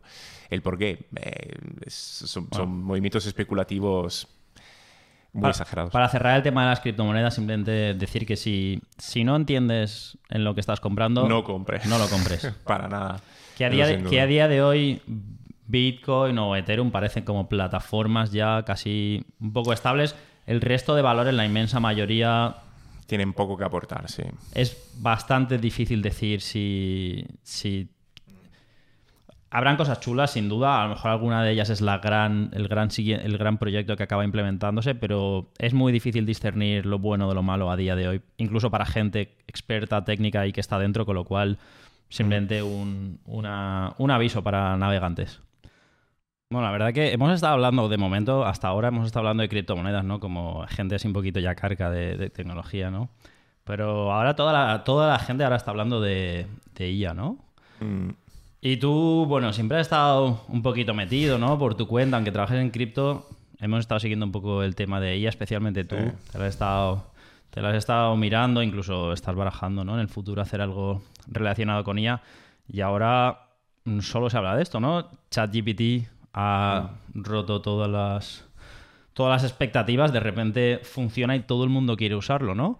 Eh, ¿cómo, funciona, ¿Cómo funciona la IA? ¿Nos puedes explicar un poquito ah, para que se pueda entender cómo funciona la IA? Lo intento. Lo que, lo que se entienda, por lo menos, ¿no? Pero, son, porque... preguntas difíciles, Borja, ¿eh? empiezas duro siempre. Bueno, bien. A ver, em, tenemos que también describir exactamente qué es la IA en general, porque hay varias formas de IA, ¿no? Y porque esto es tan diferente, y si lo es tan diferente porque mm, igual algunos se acuerdan o conocen eh, Kasparov ah, contra Deep Blue, que es este ordenador que, Intel y IBM eh, hicieron para, para derribar el primato humano en ajedrez. Y eso se puede considerar IA, por así decirlo. es, un, es aprovecharse de un código con, que tiene mucha respaldado por mucha potencia computacional que simplemente explora un grafo de posibilidades muchísimo más de lo que puede un ser humano. Y el ajedrez, a ser un sistema finito, pues eso funciona muy bien y evidentemente un ser humano no puede calcular tanto y tan rápidamente como un ordenador, pues el ordenador gana. Em, Que no, no, era tan trivial en ese momento, ¿no? Claro, claro, no era tan trivial, pero el, cuando, cuando perdió por primera vez, eh, creo que fue Kasparov, en plan, no se lo podía creer, pensaba que había alguien detrás, como que... Sí, hubo, hubo polémica, sí. No estaba tan claro. Hoy en día parece muy obvio, ¿no? Que los ordenadores ganen a, los humanos en ajedrez, incluso después de ganar en ajedrez, estaba el juego este que se llama Go. Go, sí. Que, que se pensaba, no, pero este no se podrá porque tiene cierta complejidad y al final también pasó. Ahí es interesante entender la diferencia porque ¿por qué el ajedrez se resolvió en el año 92, 93 creo que era, y el Go se solucionó hace cuatro o cinco? O sea, estamos hablando de un hiato temporal muy grande, entre medio hubo internet y todo. Y eso es, eh, es buena forma igual para explicar por qué la IA hoy en día es, ha explosionado. Porque el ajedrez se define como un sistema finito de información abierta. Significa que cada jugador en todo momento ve el tablero con toda la posición de todas las piezas y el sistema es finito porque la cantidad de posibilidades es bien determinada. Crece de forma combinatorial muy, muy rápidamente, pero bueno, eh, es asequible. No explorarlas todas, obviamente, porque es muchísimo, pero es un sistema mucho más acotado. Go, a cambio, ah, tiene una cantidad de posibilidades muchísimo mayor y crece de forma exponencialmente mayor. Y aunque, aunque siga siendo un sistema de información completa para ambos, ah, para ambos jugadores, es algo que no es alcanzable ah, para, para, digamos, un algoritmo clásico. Y encima hay otra diferencia fundamental que es aquella que realmente derivó en toda esta explosión, que los, motores de ajedrez clásicos, el Deep Blue, por así decirlo, eh, que fue el primero, eh, se basan en un sistema bien definido de importancia de piezas. Yo digo que un peón vale 1, una torre vale 5, la reina vale, la dama vale 8 o 9, ¿vale? El rey vale todo. Y yo establezco unos valores y, digamos, penalizo al algoritmo cuando hace un error y pierde una pieza que tenga un valor. Entonces, por así decirlo, el algoritmo simplemente intenta maximizar la cantidad de puntos en base a ese sistema de valores que he puesto, intenta maximizar, maximizarse. Ya está. Pero tú estás definiendo muy bien el problema en esa forma. Tú estás poniendo valores y etcétera. En Go, por ejemplo, ah, eso no se puede hacer porque no hay piezas con diferente valor y es muy difícil entender el valor de una jugada a largo plazo. Es muy, muy difícil explorar ese grafo de posibilidades porque no puedes asociar un valor a cada paso. Y eso es un problema que era intractable con el sistema tradicional, porque no pudiendo asignar valores, no puedes hacerlo de esa forma. Lo mismo pasa con, muchos otros problemas de IA, por así decirlo. Vamos a poner un ejemplo concreto. Eh, resolver una partida de ajedrez es, digamos, todo el mundo puede entender cómo eso se puede, digamos, definir de forma abstracta, que es una buena posición, que es mala, tener más piezas es mejor que tener menos. Bueno, es, digamos, más intuitivo. Pero a cambio, pongamos el caso que yo tenga que definir exactamente qué es una silla en una imagen, ¿vale? Porque nuestro cerebro reconoce una silla en una imagen.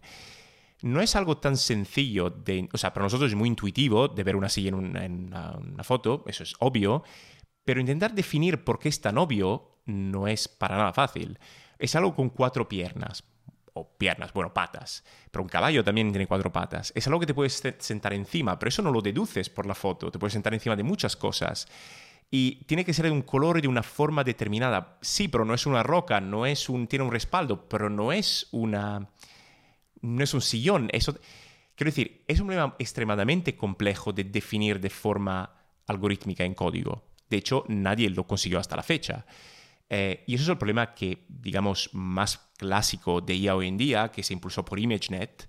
ImageNet es esta, este repositorio enorme de, imágenes eh, con una etiqueta. Ah, una etiqueta significa una imagen que tiene un árbol y tiene un pájaro con un caballo ahí, no sé qué, ¿vale?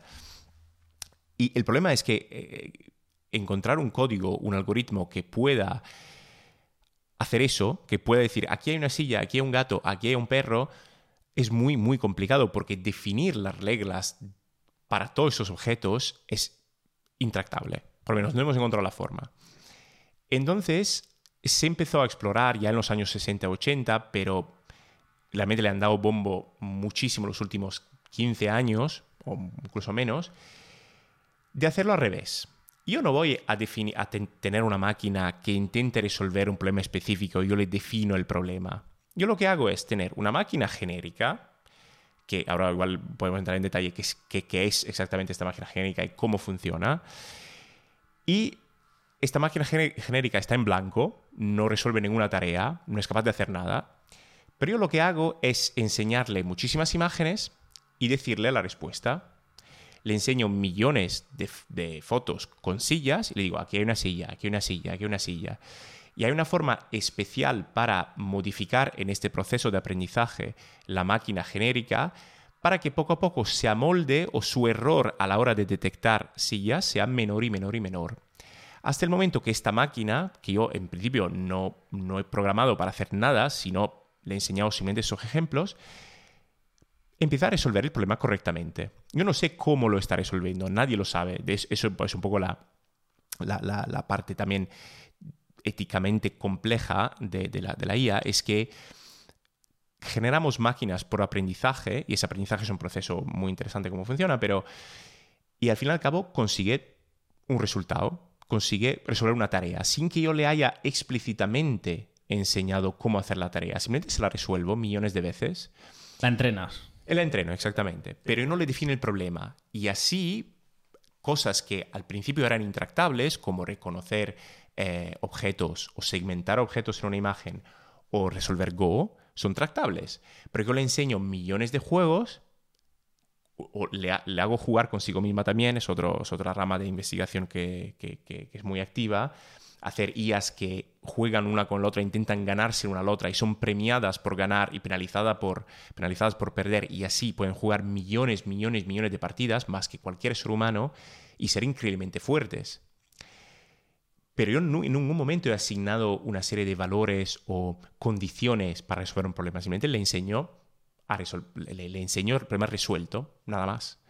Y, es un poco la magia de todo esto. ¿Y estos valores se los se los asigna a ella misma cuando entrena. Sí, de alguna forma sí, pero no. La cosa curiosa es que mm, se lo asigna de forma no intuitiva para nosotros y es muy difícil extraerlo de una, de una, de una IA de este tipo, el sistema de valores que asigna. Y eso es la parte igual un poco más aterradora de las IAs, porque uno de los ejemplos eh, triviales, pero al final bastante revelador de lo que, lo que la IA podría ser capaz de hacer, por así decirlo, crearon algoritmos de eh, motores de ajedrez basados en este nuevo tipo de IA que se llaman uh, neural nets, redes neuronales, podemos entrar más en detalle después, igual si quieres, cómo funcionan, para ajedrez, por ejemplo. Entonces, vamos a comparar cómo funciona un, motor tradicional comparado con un motor neuronal, por así decirlo. No solo el motor neuronal es muchísimo más fuerte, porque no solo porque no tiene un entrene fijo de sistema de puntos, de sistema de, valores, por así decirlo, sino, como tú has dicho, ha internalizado por sí misma un sistema de valores. Pero la cosa que es más curiosa, cuando eh, probablemente tú hayas visto incluso partidas de ajedrez por, por estas son muy novedosas no asignan el sistema de valores que nosotros le asignaríamos. Sacrifican piezas que en principio ningún ser humano haría porque es obviamente un movimiento malo. Y es curioso porque nos ha incluso hecho desarrollar el, conocimiento que tenemos de ajedrez, porque realmente lo que pensábamos era correcto, realmente no lo es, porque estas máquinas son tan fuertes que nos hacen reconsiderar lo que pensamos de problemas que pensábamos de conocer muy bien. Son, creativas, ¿no? En cierta medida. Claro, o sea, esa es la parte más interesante. No solo son creativas, em, en juegos limitados como puede ser el ajedrez, pero incluso son creativas no solo para llegar a un objetivo, sino para em, predecir cosas y generar cosas. Y ahí es donde está todo el tema de ChatGPT y estas IAs que son generativas, que no juegan a resolver, sino juegan a probabilizar la continuación más, más probable. Porque al fin y al cabo todas estas AI, generativas que estamos viendo en estos días, eh, desde Dalí, de ChatGPT, GPT-4, BARD, lo, que sea, por lo menos estas de texto no son nada más que una IA que aprendió cuál es la palabra más probable que siga un determinado contexto. estas IAs juegan solo a eso. O sea, son máquinas que son muy buenas simplemente a predecir cuál es la palabra siguiente, más probable. Y es sorprendente que esto, con un modelo suficiente, suficientemente grande y un dataset, un volumen de datos con la cual ha sido entrenada para hacer este juego suficiente, suficientemente grande, sean capaces incluso de expresar lógica compleja y de resolver problemas para nada triviales. ¿Cuál ha sido el salto? Porque claro, estos modelos más o menos existían y ha habido cierta innovación, ¿no? En el último año, dos años, ha habido un poquito de, innovación que ha llegado a, por, lo que ChatGPT o Dalí ha hecho que cualquier usuario, ¿no? Gente normal diga de repente, wow, cuando entonces, bueno, sí, habíamos visto cosas chulas en ajedrez, habíamos visto como cosas muy especializadas en, en temas científicos, o, pero de repente, en uso general es de repente la tecnología ha dado un salto de calidad, a lo mejor muy pequeño a nivel tecnológico, pero de repente es, ha hecho que todo el mundo diga, pero esto, esto ¿qué está pasando aquí, no? Em, sí, es, verdad. Yo creo que han habido dos saltos, eh, uno igual menos considerado que otro. Yo no, no, no opino que, por ejemplo, ChatGPT sea un salto tecnológico grande, en el sentido de que modelos GPT que ya eran decentes existían ya hace mm, varios años, después de un paper muy influente que, creó la, arquitectura de transformadores, que es una arquitectura específica de, net neuronal que, lo está mm, volviendo, o sea, le está petando en el mundo de la IA porque parece ser muy buena para resolver varios tipos de problemas muy, muy distintos. Eso ya existía. Lo único es que nadie se esperaba por, por eh, por primera cosa, que un modelo tan grande, o sea, que un modelo grande fuera mejor, porque necesariamente haces algo más grande es necesariamente mejor. Y por otro lado, nadie, creo, había invertido tantos recursos en intentarlo, porque crear un modelo tan grande, coger un dataset tan enorme y entrenarlo con un montón de dinero, un montón de recursos para entrenar un modelo, no garantiza un resultado, porque esto de la IA, por lo menos en el, sector de investigación, no es para nada ciencia cierta. Nadie sabe exactamente por qué funcionan de esa forma. De hecho, es un proceso de ingeniería inverso. Normalmente, la ciencia crea un paper, crea un, algo, una investigación, y los ingenieros, si es algo interesante, lo desarrollan y lo, y lo implementan. Aquí es al revés. Se intentan varias cosas, arquitecturas, casi al azar, diría, es un poco una magia, no, es una ciencia cierta, y cuando funcionan se intentan justificar por un paper. Es lo opuesto, es, creo que es el, sueño de cualquier ingeniero que, como nosotros, que podemos probar y luego los matemáticos, los físicos prueban lo que hacemos, pero es al revés. Es el primer salto, o sea, fue un salto de inversión y de capacidad de ingeniería poder entrenar un modelo tan grande. Claro, porque una de las cosas que han hecho, ¿no? Han contratado un montón de gente, miles de personas que estaban diciéndole a, la IA, escribiéndole respuestas, respuestas, por ejemplo, de código, o diciéndole si era buena o no la respuesta y por qué, en plan, con diferentes, con diferentes enfoques, ¿no? Entrenando y, ha, habido un, un, manual muy grande, sí. Porque esos modelos siguen siendo con lo que se llama supervised, están supervisados. Es decir, que hay una componente humana que le dice, eso está bien, eso está mal.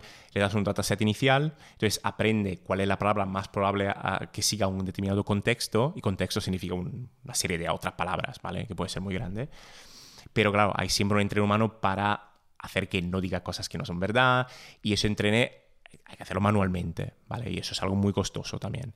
Es el primer, creo, paso que una empresa dio. Eh, todas las empresas estaban trabajando en algo así, no es, no es algo que, que OpenAI haya hecho y Microsoft. Todo el mundo estaba trabajando en un Large Language Model, se llaman, pero OpenAI fue la primera eh, que lo publicó para uso. Y ahí llega el segundo paso, creo que fue realmente novedoso porque estas GPT ya existían y podían ser usadas eh, en 2016, GPT-2, me parece, que es intuitivo, es, se puede interactuar con ella de forma más específica. Han lanzado un producto que no es solo capaz de hacer predicción de lo que, lo que ocurre después a nivel de palabras, sino que es capaz de ah, mantener el contexto de una conversación, una conversación activa en otras palabras, un chat. Es algo, es una forma de, lanzar un producto de forma increíblemente intuitiva, porque todo el mundo sabe que es un chat. Y entonces eso ha hecho que no sea algo rebuscado, una IA que pueda hacer cosas raras, que juega al ajedrez, que a quién le importa. Es algo que tiene un impacto muy personal y muy privado, muy íntimo incluso, que tú puedas chatear con alguien, algo que sea muy experto de todo, básicamente. Y eso es, para mí fue la parte que tan lo rompió y fue el producto que al final creció más, eh, el producto tecnológico creció más rápido en la historia, creo. Claro, es, es una interfaz natural, ¿no? Simplemente hablar con alguien, preguntarle cosas a alguien, pedirle que te haga cosas, igual que se las pedirías a una persona humana, a un amigo o a cualquier persona, un trabajador tuyo, ¿no? Yo tengo un compañero que dice, no, yo la uso como si fuese mi becario. Le digo, hazme esto, mírame esto, mírame lo otro. Eh, claro, entonces es súper sencillo de usar y es el primer momento en el que de repente todo el mundo, tu peluquero, tu madre, de repente dice, ah, pues he usado ChatGPT para esto, para lo otro. Estudiante, de repente, claro, de repente deberes para casa, en la mayoría de ocasiones, ya no tienen mucho sentido. Si tienes acceso a una herramienta como esta, te va a hacer al menos un porcentaje grande del trabajo de casi cualquier mm. cosa. Si te quieres escribir un texto, te quieres hacer un resumen de algo, quieres escribir un texto de casi cualquier cosa, se lo preguntas a ChatGPT y ya te da una base para empezar o te da el trabajo hecho o casi, casi, casi. Sí, sí. Entonces, creo que estamos en el primer momento en el que si, estas herramientas acaban de empezar a funcionar bien, va a cambiar todo de repente. Todas las herramientas van a llevar o vamos a tener herramientas para muchísimas cosas con inteligencia artificial y el mundo a día de hoy, como lo conocemos, está a punto de cambiar completamente, ¿no? Mm, sí, yo, también opino que, estamos en el principio de algo muy importante, porque mm, no solo, no solo estos modelos, eh, estas IAs son capaces de, bueno, han sido una revelación incluso para el mundo de, la IA mismo, nadie se esperaba que iban a funcionar tan bien, y hay implicaciones incluso filosóficas sobre el significado de nuestro propio lenguaje y forma de pensar. Yo creo que nadie hoy en día sano de mente opine que tengan conciencia o tengan conciencia de, sí, mismos estos, estas máquinas, pero seguramente es sorprendente que sin tener esa componente son capaces de ser muy convencedoras a nivel humano. Y nadie creo que se esperaba que un modelo simplemente que jugara a predecir la siguiente palabra fuera capaz de articular de forma tan compleja y tan bonita incluso y ser tan creativo, ¿no? Y a mí me gustaría resaltar eh, que lenguaje eh, en, el caso de estas IAS tienen que ser interpretado de forma amplia. Lenguaje puede ser una partida de ajedrez porque está codificada, puede ser transacciones en bolsa, cualquier cosa que está codificada, cualquier símbolo que los humanos entendamos y que hemos escrito, hemos usado, o sea, todo de, nuestra comunicación, excepto igual la comunicación no verbal, pero incluso esa, incluso arte, por ejemplo, que es extraordinariamente por supuesto, abstracta. Por supuesto. Eh, o sea, cualquier tipo de lenguaje puede ser utilizado por esas IAs.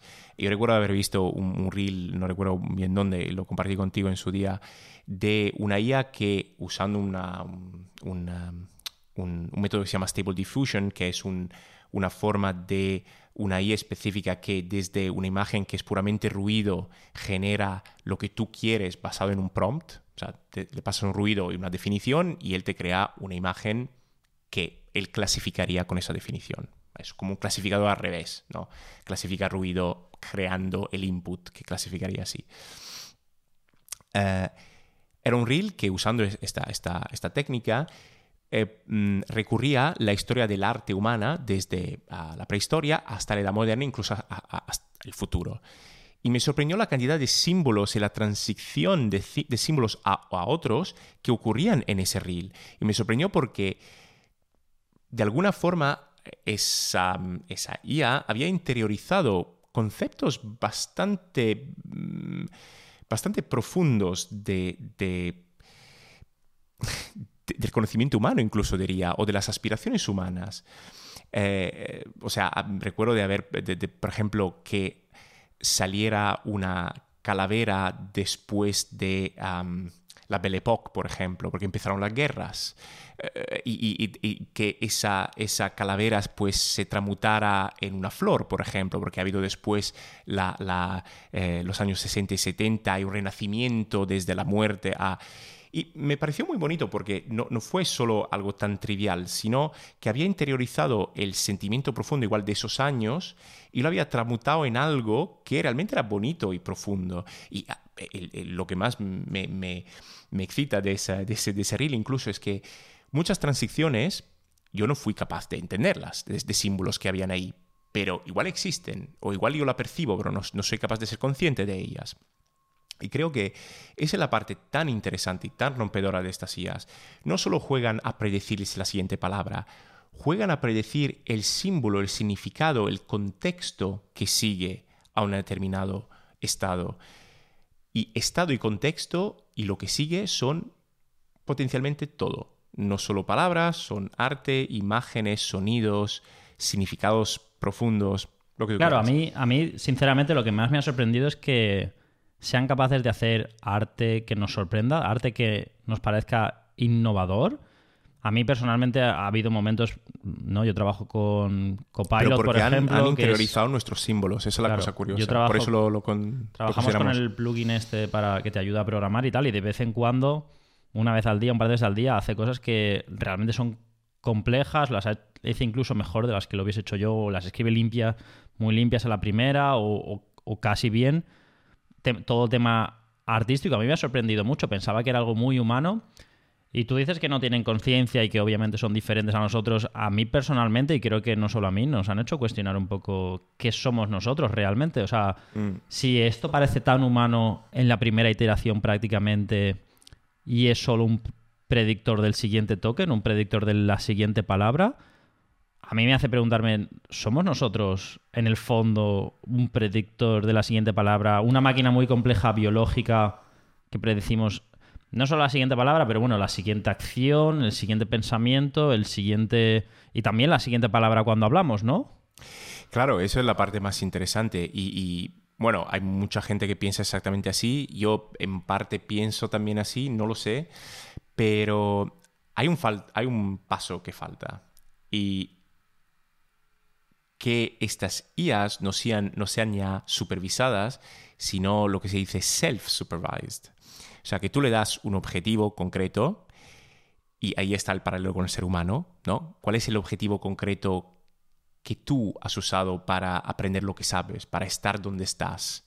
Porque también tú has, seguido un proceso similar, por así decirlo, para ponerlo de forma... Sí, sí, claro, claro. Tú, tú has estado expuesto a un contexto, una información que afecta completamente tu creatividad, ¿no? Tu creatividad no se basa en la nada absoluta, sino en todo tu contexto, tu social, tu cultura, tu genética y, las IAs en el fondo hacen algo muy parecido, ¿no? Eh, tienen han aprendido, lo que pasa es que si tú has visto 100.000 libros, una IA puede haberse leído millones, billones de libros.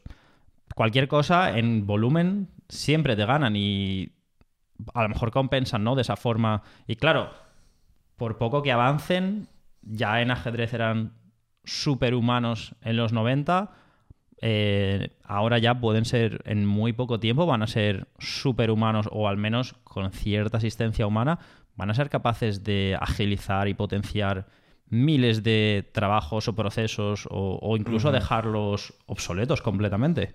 Ya, eso es el tema. y, lo que mencionaba antes incluso, que, las IAs llegarán en breves, yo creo, a ser self-supervised, significa que van a, tener un objetivo de entrene ellas mismas y van a intentar aprender como aprendemos nosotros, por la experiencia. No van a intentar, es un tema activo de, desarrollo, no es, no es algo mm, para nada resuelto hoy en día, pero eso sí que, haría que las IAs podrían tener características muy similares a nosotros, intereses muy similares a nosotros y objetivos muy similares a nosotros, porque eso es como tenemos que, codificarlas, por así decirlo. Pero eh, ahí entramos un poco en un tema más difícil, porque sería muy difícil codificar exactamente las razones para que nosotros vivimos, ¿no? Y, y emularlas en un proceso sintético, por así decirlo. Y también hay otro lado que si queremos que estas IAs superen nuestras habilidades, en muchos casos ya lo hacen, tenemos que cambiar mecanismo de entrenarlas. Porque hoy en día tú no puedes entrenar a un motor de ajedrez. ¿Por qué? Porque es mucho más fuerte que tú. Entonces no le vas a poder enseñar nada porque siempre te va a batir. Entonces lo que hacen es justamente hacer que una AI juegue con otra para que se mejore. Lo mismo podría pasar en estos casos. Y las implicaciones obviamente son muy grandes porque si ponemos el caso que las IAs podrían llegar a diagnosticar, por ejemplo, em, enfermedades, según unos datos, según varias variables, y, ya lo hacen, digamos ya serían perfectamente capaces de hacer, eso. Google sacó Palm, eh, PalmMed, creo que se llama, su eh, Large Language Model, que está entrenado sobre datos médicos, por ejemplo.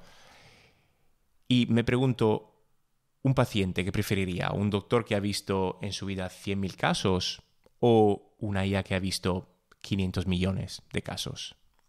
Seguramente en todo este tipo de ocasiones yo creo que hacia donde vamos es un sitio donde tengas los dos. Una IA puede fallar garrafalmente por cualquier problema, por no sé, y, y, a lo mejor para un humano es algo intuitivo, ¿no? Como lo de la silla a lo mejor no fallan, pero en cualquier caso yo creo que la mayoría de gente preferirá una IA supervisada por un médico, por un especialista, ¿no? Yo, yo creo que la combinación es lo que en la mayoría de casos, por lo menos a corto plazo, es lo que se va a imponer. No creo que quieras que una IA determine completamente si necesitas cirugía o no, o si tienes un cáncer o no. A lo mejor vas a querer al menos la segunda opinión de un humano.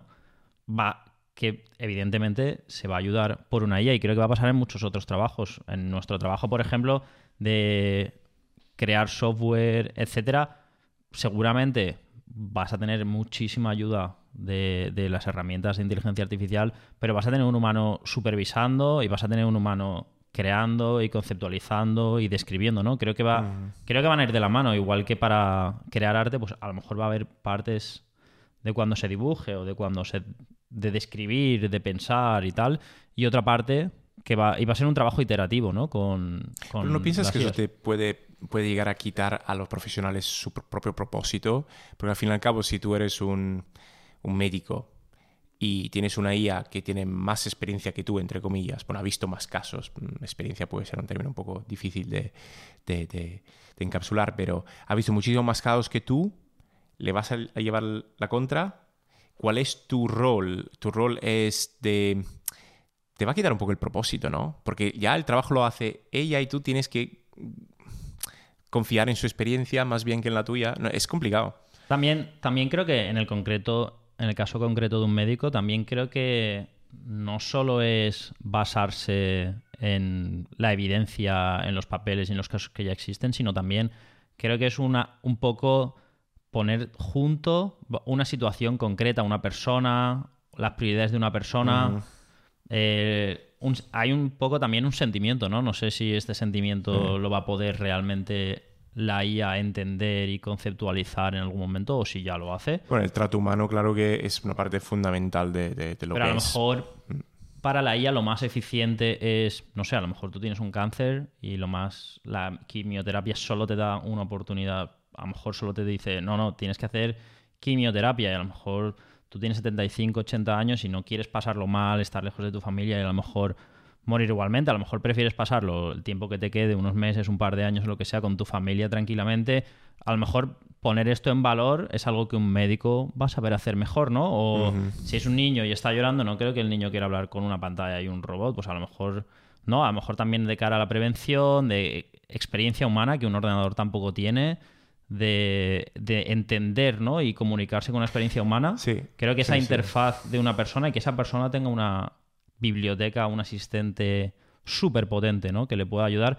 Y también hay gente que, y, con razón, tiene miedo de que se cargue muchos trabajos y es posible que pase, pero también es posible que si seguimos invirtiendo, no sé, el 20% de nuestro PIB en educación, pero de repente somos nuestro PIB, porque somos mucho más eficientes gracias a la IA, es mucho más y a lo mejor necesitamos gastar menos, no lo sé, pero incluso si mantenemos a la misma gente, pero esta gente es mucho más eficiente, podemos trabajar mucho más en prevención y tener muchísima más calidad, ¿no? Teniendo el mismo personal, pero que es mucho más eficiente o es mucho más eh, preciso, comete mucho menos errores. Entonces, bueno, no. Es posible que, evidentemente, en un sistema, cuando cambia completamente el sistema, habrá gente que pierda, gente que gane, es decir, no se va a quedar todo igual. Esto siempre, con el avance, siempre ocurre así. Pero yo creo que a la larga, a nivel sociedad, estaremos mejor, quiero pensar. Es posible que, como el avance de Internet o redes sociales, pues traiga ciertas muchos pros y algunos contras como que como sociedad vamos a tener que aprender a lidiar, aprender a usarlos.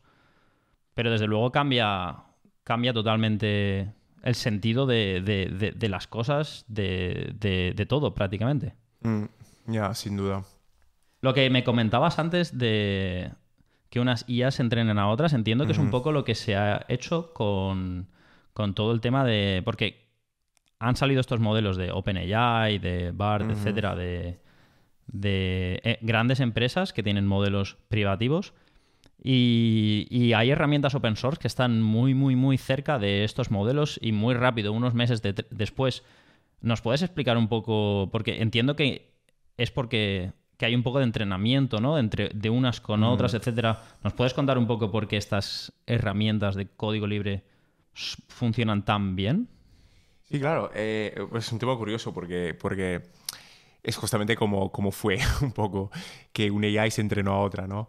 Eh, son muy famosas estas, estas AIs que sacaron eh, Microsoft, OpenAI. Uh, bueno, OpenAI pues, pues tuvo, tuvo participación de Microsoft, había algo detrás, BART, Google y tal. Pero lo que pasó hace, hace no mucho es que Meta, la, compañía de Facebook, obviamente, eh, pues también estaba trabajando en su Large Language Model, que se llama Llama, ¿no? Está por la, Super Large no, recuerdo exactamente por lo que está. Total, se llama Llama y uh, publicó un paper describiendo cómo el, modelo funcionaba y uh, lo abría en principio a investigadores para que lo mejoraran, lo entrenaran, tal. No funcionaba muy bien. Lo abrió, lo hizo código libre. Sí, el paper lo hizo libre, la arquitectura era libre y eh, lo que se llaman los pesos de la, red neuronal, que es realmente el entrene que la red tiene, o sea, una, cierta arquitectura sin pesos no resuelve ningún problema. Son los pesos que es la clave, la magia, digamos, que hace que un modelo resuelva un cierto problema. Es el entrenamiento que decíamos antes, que, es lo que ha hecho la diferencia de OpenAI, ¿no? Que ha invertido muchísimo, etcétera. Es la parte valiosa, sí. Entonces, el desarrollo que están siguiendo, parece, ¿no? Estas herramientas es eh, liberar la arquitectura para que la comunidad la pueda usar, la pueda colaborar, porque tampoco tienen miedo de que se la quiten, porque más o menos todos parece que estén equilibrados en ese apartado y lo que están parece que el modelo de negocio está siendo que los modelos sean cerrados, ¿no? Que el entrenamiento que vale mucho dinero y estos pesos es lo que no publican. Exacto, porque OpenAI tiene arquitectura que es pública, pero los pesos en la parte que realmente cuesta mucho dinero de hacer porque es el, el resultado del entrene.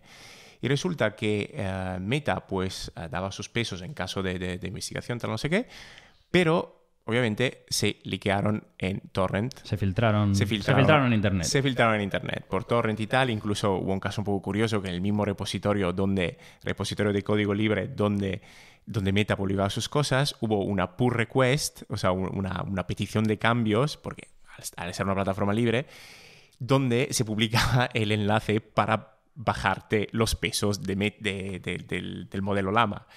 Y un poco medio de broma, pues la cerraron tal, pero ahí se queda. Entonces es pública. Claro, puedes ir y filtrar por los cerrados y encontrarla, ¿no? Exacto. encontrar el link para bajarte los pesos y ya tener, digamos, el modelo completo de Meta. Exacto, exactamente.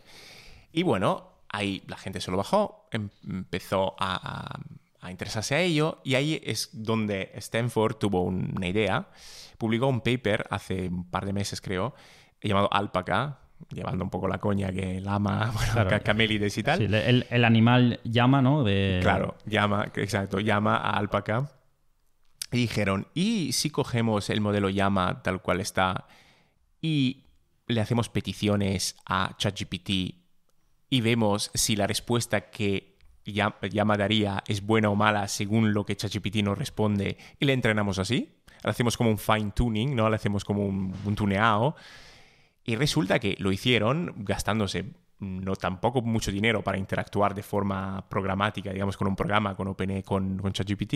imagino que tuvieron que pagarle el, cada, las peticiones, ¿no? A OpenAI, que no valen mucho, pero bueno, no sé. Por token y tal. Claro, por petición valdrá pues unos céntimos o lo que sea, y al final del día pues, Exacto. harían miles o millones de peticiones, se gastarían unos céntimos. Unos, sí, eh, unos, se gastaron, creo que su presupuesto para entrenar Alpaca fue 650 dólares, que no está mal. Que le pagaron a OpenAI, ¿no? Claro, pero ahora tú tienes una versión, digamos, de Llama que está filtrada, o sea, que todo el mundo puede acceder con el entrene, digamos, robado, por así decirlo, de ChatGPT, que performa casi como ChatGPT, pero ahora tú lo puedes correr. Y encima, eso desató obviamente una serie de, La comunidad se volvió loquísima porque de repente había un modelo que podía competir con un modelo propietario, pero que podías correr en tu portátil, por así decirlo, y empezaron a haber muchas iteraciones, optimizaciones de gente que el más famoso, y, lo he probado, funciona muy bien comparado con otros, se llama Vicuna, eh, que también es otro camélide, o siguen la coña esta, de llama alpaca vicuna, que lo que hicieron es ah, tomar el mismo enfoque de, de alpaca, pero basados, basados en otros datasets. un dataset publicado por ShareGPT, que es una página web donde, donde la gente comparte sus conversaciones, las conversaciones más curiosas o más divertidas que ha tenido con ChatGPT y las valora. La valora según si están malas, si están bien, si hay hechos incorrectos, tal y cual. Y eso, claro, es una plataforma brutal para entrenar y para hacer exactamente lo que OpenAI ha hecho manualmente con personas. Pero está crowdsource, ¿no? Está, claro, está crowdsource. Ahora entonces tenemos Vicuna, que es un modelo entrenado encima de Alpaca con añadidas estas miles y miles y miles de conversaciones que la gente ha contribuido a, ShareGPT. Eh, y funciona muy muy bien. De hecho, se liqueó, se filtró hace poco una presentación de Google que ah, está teniendo muchos problemas con su, con su large, language model que se llama, large Language Model que se llama BARD y otro que se llama Palm, porque decían en, ese, en esa presentación, no tenemos suficiente distancia con los modelos abiertos. O sea, la distancia propietaria que un modelo nuestro tiene es muy, muy, muy pequeña comparado con un Vicuna. De hecho, en su mismo grafo, Vicuna performaba mejor que el mismo, el, mismo modelo de Google, con billones, billones invertidos ahí. No llega aún a, la performance de GPT-4, pero está muy, muy cerca. Y eso, claro, eh, y eso ahí conlleva un peligro muy grande, porque ya tú no puedes ir a estas empresas grandes e intentar regular el uso que tienen estos, eh, estas AIs, porque cualquiera ahora puede correr una AI de similar potencia en su propio ordenador. Y eso hace que las cosas se compliquen, obviamente. Claro, claro. Bueno, a nivel, a nivel regulación, por, por supuesto, es, es muy, muy, muy difícil decidir. Incluso yo no tengo muy claro cuál debería ser la regulación. Sí, sí que, sí que creo que la línea, sí que podríamos estar de acuerdo, ¿no? En que la línea de regulación podría ser si entrenas un modelo con el contenido específico de un solo creador, ¿no? Y para... Porque claro, e, esto va a pasar ya. En las próximas semanas ya está pasando en creadores muy grandes en el que tú vas a poder generar contenido en el que parezca él, parezca su voz, parezca un, parezca un chatbot de esa persona, ¿no? Y, yo creo que eso sí que...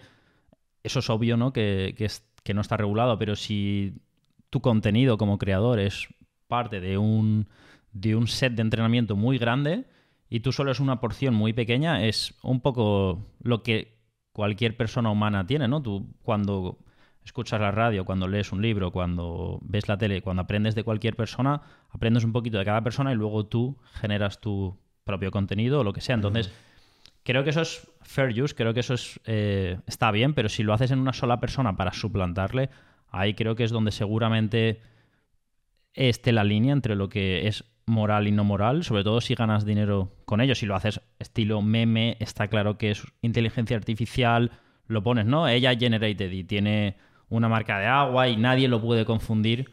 Pero claro, esto se va a usar, por supuesto, para, para confundir a la gente. Políticos diciendo algo que no han dicho, mm, mensajes de voz, deepfakes, o sea, alguien que parezca que esté diciendo algo que no ha dicho, incluso para el caso bueno, ya saliendo del tema regulación, temas como doblar, traducir, mm, a lo mejor el doblado de películas, a lo mejor en muy poco tiempo. Estamos hablando de que tenemos la voz original del actor y suena en tu idioma nativo o suena con el acento. O si habla los dos idiomas de forma nativo, se podrá entrenar Claro. con su. Por ejemplo, pongamos un- la actriz de. La actriz de Gambito de Dama es argentina, habla español perfecto, ¿no? Y hay trozos de ella, hay programas de ella hablando en español. Si hubiese suficiente contenido de ella hablando en español, se podría traducir con su voz original, Gambito de Dama, con, el- con la voz de la actriz original sin que haga nada más, con software directamente. Incluso en algún momento se podría incluso adaptar la cara y la voz para que, parez- para que cuadre perfecto, ¿no? Eso seguramente Sí. pasa en los próximos años. Hay un servicio en que lo hagas. Sí, 100%. O sea, hay, hay incluso modelos libres donde tú puedes clonar una voz partiendo de algunos ejemplos audio de pocos segundos. Es impresionante la, la- la capacidad como modelo que está al alcance de cualquiera de clonar una voz que, que es- que esté grabada claramente, con buena entonación. Se puede incluso ah, mezclar, ah, esos modelos ya son capaces de mezclar am, tono de voz con acentos de otras. Significa que tú puedes tener, pues me puedes tener a mí hablando ruso perfectamente y yo no sé ruso, porque me- mi tono es diferente de mi acento. Entonces, hay todo este escenario es un poco complicado y de hecho hay casos ya... um, uh, eh, Bruce Willis, por ejemplo, vendió a sus propios derechos, ya su- sufre de, de- de afonía, creo. Ah, ha vendido sus propios derechos a una empresa de IA para que sigan usando su imagen y su voz, pero generada por IA. Todavía no Claro. es ah, posible, digamos, hacer películas enteras, pero ya estamos viendo las primeras iteraciones de ah, no, solo, no solo hacer deepfakes, que es posible, o sea, deepfakes es ah, coger un vídeo de una persona y cambiarle la cara para que parezca otra. Entonces yo abuso el hecho de que haya una persona haciendo ciertas em, expresiones faciales, pero le superpongo una... La cara de un político Una cara nueva, o, de, o, de, o de un actor Correcto. famoso o lo que sea. Puedes hacer tú de placeholder de personas o cualquier cosa y le pon- te pones la, la cara de Tom Cruise o lo que sea, ¿no? Claro, te pongo, le pongo la cara de Tom Cruise, le, le- le- le clono la voz, le hago decir cosas, ¿no? Y el siguiente paso, incluso, que ahora se está un poco atando todo, es que ahora hay también generación de vídeo por AI. Todavía es un poco rara, pero no creo que falte mucho para que sea creíble, por así decirlo. Entonces tenemos generación de contenido, audio, vídeo, texto, símbolos, imágenes, pues casi todo ya para... para... Sí, yo creo que a partir de ahora navegar Internet va a cambiar también de forma Mm. radical. Creo que a partir de ahora vas a tener que, que tener muy en cuenta las fuentes y las fuentes son reputables. Y cuando a alguien se le pille una sola vez manipulando un poquito el contenido con inteligencia artificial, esa persona perderá para siempre su credibilidad porque de otra forma es imposible creerse nada. Si un medio de comunicación o a- a alguien en Twitter o en YouTube o lo que sea pone un vídeo o una generación de un audio como si fuese real y luego se prueba que no lo es, esa persona nunca jamás podrá tener ninguna credibilidad. Creo que irán por ahí un poco los tiros, imagino, pero habrán canales, seguramente en los próximos años vamos a tener canales de YouTube que sean 100% inteligencia artificial y la gente los siga, o incluso podcasts 100% generados en inteligencia artificial y sean interesantes. Y bueno, yo creo que nos adentramos totalmente a, a- a un mundo Sí. empieza un mundo muy diferente con todas estas herramientas que están a punto de, de Sí. salir, ¿no? Sí, por un lado, o sea, yo creo que lo que tú dices es muy importante porque tendrá que haber una especie de cadena de suministro de contenidos, ¿no? Donde tú puedas rastrear la origen de un contenido, de dónde viene, y que sea usado de forma, de forma ética, ¿no? Y que sea, claro, eh, que las fuentes sean éticas. Y por el otro lado, estamos al borde de, de- de una etapa donde no podemos distinguir lo que es real o lo que no. Y va a ser muy interesante, creo. muy difícil, pero, pero bueno. Desde luego sería, sería interesante hablar de, de la situación en seis meses, que seguro ha evolucionado una barbaridad. Y volver a hablar y, y ver en qué nos hemos equivocado y en qué hemos acertado puede ser, puede ser eh, muy interesante. Una conclusión a la que yo creo que, que llego después de esta conversación es que parece que el modelo privativo de inteligencia artificial tiene muy poca ventaja en el Mm. sentido de que en cualquier momento con otra inteligencia artificial puedes entrenarte con la más grande, ¿no? Con el modelo más bueno. Eso parece, sí. claro, porque está disponible esa información, si la hacen disponible para la gente, ChatGPT haces un modelo disponible para que la gente le pregunte, no hay nada que lo restrinja que una inteligencia artificial le pregunte y se entrene a través del conocimiento ya de ChatGPT, ¿no? Entonces, excepto que encuentren algo, no parece, parece que esa diferencia nunca va a ser demasiado grande y, creo que eso va a hacer que la inteligencia artificial avance muy rápido y sea muy accesible, ¿no? Vas, a, vas a poder correr, evidentemente a día de hoy correr todas estas cosas de las que estamos hablando Andrea comentaba algo que lo puedes correr en tu portátil. Técnicamente sí, pero son modelos mucho más reducidos, menos precisos. Los, largos modelos de los que estamos hablando necesitan tarjetas gráficas muy grandes, tarjetas gráficas que hemos mirado el precio antes valen 10.000 euros o cosas así. Es decir, no se pueden correr en cualquier momento, pero bueno, hay muchísimos eh, servicios donde puedes correr eh, estos modelos de inteligencia artificial de código libre, etcétera, y puedes alquilar estas tarjetas gráficas por uno o dos euros la hora, etcétera, etcétera. Entonces creo que va a ser extraordinariamente accesible. Evidentemente, si quieres entrenar tu modelo, pues sigue siendo un poco caro y tal, pero porque vas a tener que... requieres mucha computación, pero creo que al el efecto comunidad, gente mejorándola, gente eh, usándola, creo que también aporta muchísimo y creo que, creo que esta revolución va a pasar incluso más rápido, siendo que hay tanta competencia y tanta accesibilidad muy barata, ¿no? Para esto, para usar modelos libres. Es impresionante lo, que ha evolucionado en los, solo las últimas semanas, la cantidad de modelos que sacaron pasados de llama. Ah, todo el mundo ha visto lo que Stable Diffusion es capaz de hacer. Es impresionante. Y eso está evolucionando, creo, a un, ritmo muchísimo más rápido de lo que cualquiera se pensaba inicialmente. E incluso los costes de llegar a modelos con esta precisión y estos resultados son mucho menores de lo que se esperaba y también es mucho menos de lo que se esperaba, es mucho mayor, perdón, lo que se esperaba los resultados de modelos pequeños que aprenden de los grandes. Es un modelo que ya se conocía que se llama ah, ah, modelo, eh, modelo maestro y modelo estudiante, donde el modelo maestro es muy grande y le, pasa información, digamos, al pequeño que aprende. El modelo estudiante es pequeño, pero así se distila la información y se hace un modelo mucho más pequeño con una performance, una, una performance similar. Claro, nadie se esperaba esto, que funcionara tan bien. Y ahora, claro, no tenemos que lidiar con eso. Encima hay muchísimos modelos open source que funcionan muy bien, de código libre, y bueno, y cualquiera puede, puede jugar con ellos casi. Luego, ya, para, cerrar, eh, hay un poquito de confusión en estos temas, ¿no? Porque hay gente, yo he escuchado, ¿no? Periodistas y tal, hablando un poco de que las empresas OpenAI son poco transparentes con cómo funcionan sus, sus inteligencias artificiales, sus modelos, etcétera eso entiendo que eso no es exactamente lo que pasa. O sea, lo que pasa es que mm. nadie sabe exactamente cómo funciona. Sí, no, realmente eh, eh, justamente el tema es eso. lo que mencioné antes, que son redes neuronales, para ponerlo de forma sencilla, no es nada más que un conjunto muy, muy, muy grande. Estamos hablando de miles de millones de, unidades eh, enlazadas una con la otra, unidades lógicas, que simplemente procesan datos.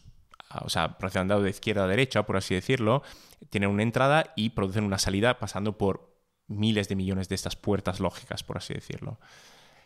Entender exactamente por qué una IA produce un determinado resultado es, no diría imposible, porque teóricamente sí que lo es, pero es intractable. Porque la cantidad de datos y cómo estas unidades lógicas influencian una a la otra es, imposible de entender. Entonces, aunque tú quisieses mirar, pero ¿cómo hace exactamente esto? ¿Por qué toma esa decisión? No lo podrías extraer exactamente. Como tú no puedes extraer el por qué llegas a una determinada conclusión, es muy similar. No solo porque faltamos de capacidad de introspección y no podemos analizar estas IAS porque faltamos de capacidad de entender la complejidad las interacciones de, modelos tan grandes. Porque tampoco tienen ningún sentido lógico, ¿no? Es decir, son, son pesos, es un poco de entropía aquí, es y vas a ver números y ciertos pasos, Son multiplicaciones de números. En redes neuronales, pero no tienen ningún sentido lógico. No, realmente no. Eh, Para nosotros. Claro, claro, claro. Y de hecho, eh, la cosa curiosa es que em, nadie sabe por qué funcionan. O sea, y, llegar a arquitectura, o sea, las arquitecturas que han sido muy exitosas, se encuentran de casualidad. O sea, se prueban varias cosas y resulta que una funciona mejor que otra, pero realmente no se sabe el por qué.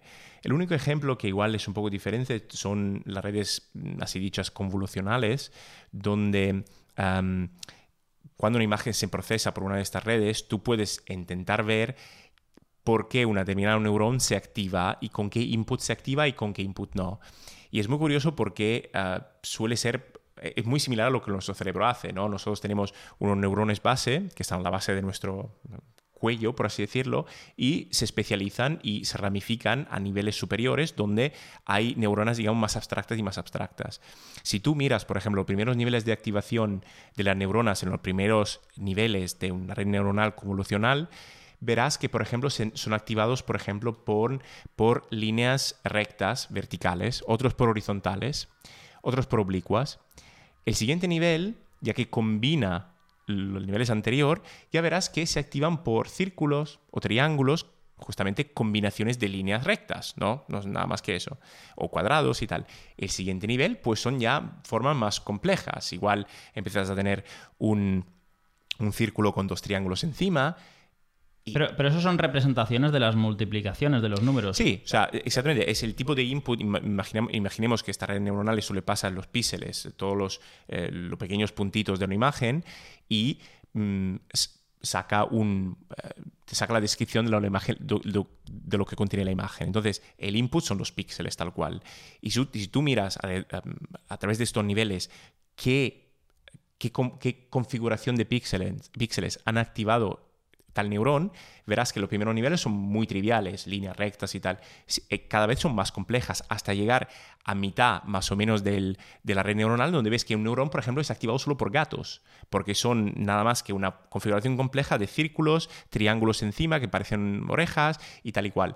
Y los niveles finales de la red, neuronal, neuronal son activados por cosas que no tienen sentido para nosotros, porque ya se han mezclado tanto, tanta característica que son indescifrables ya para nosotros. Pero eso es muy eh, similar a cómo funciona nuestro cerebro, de hecho. Eh, hemos hablado antes de Huberman, ¿no? Andrew Huberman, este, este crack de, la neurociencia.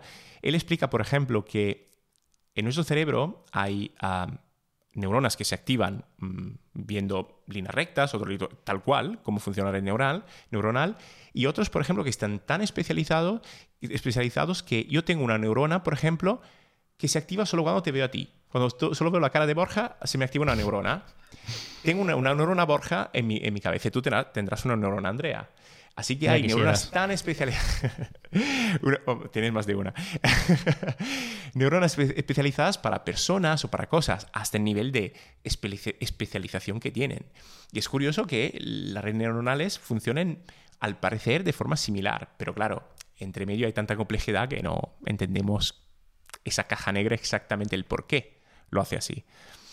Entonces, ¿tú crees que que en cierto modo los dos campos puedan acercarse uno al otro? Eh, ¿Inteligencia artificial y neurociencia crees que se puedan, que puedan llegar a ayudarse, a soportarse, siendo, siendo que son en origen parecidos, ¿no?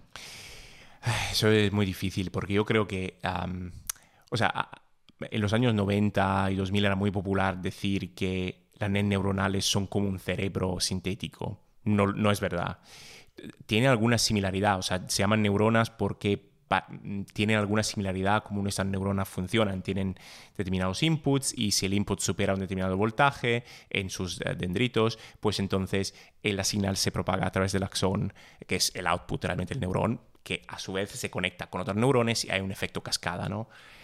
Pero todavía no sabemos exactamente cómo funciona aquello, si hay, hay em, Roger Penrose, este, este, este eh, premio Nobel de la Física, por ejemplo, eh, opina que hay realmente eh, computaciones cuánticas derivados por algunas características de supersimetrías de nuestras neuronas, que hay realmente cálculos cuánticos que están ocurriendo en nuestro cerebro, que no tenemos ni, ni, idea de cómo funcionan, y sabemos que eso no ocurre en una red neuronal como la, como la construimos hoy en día.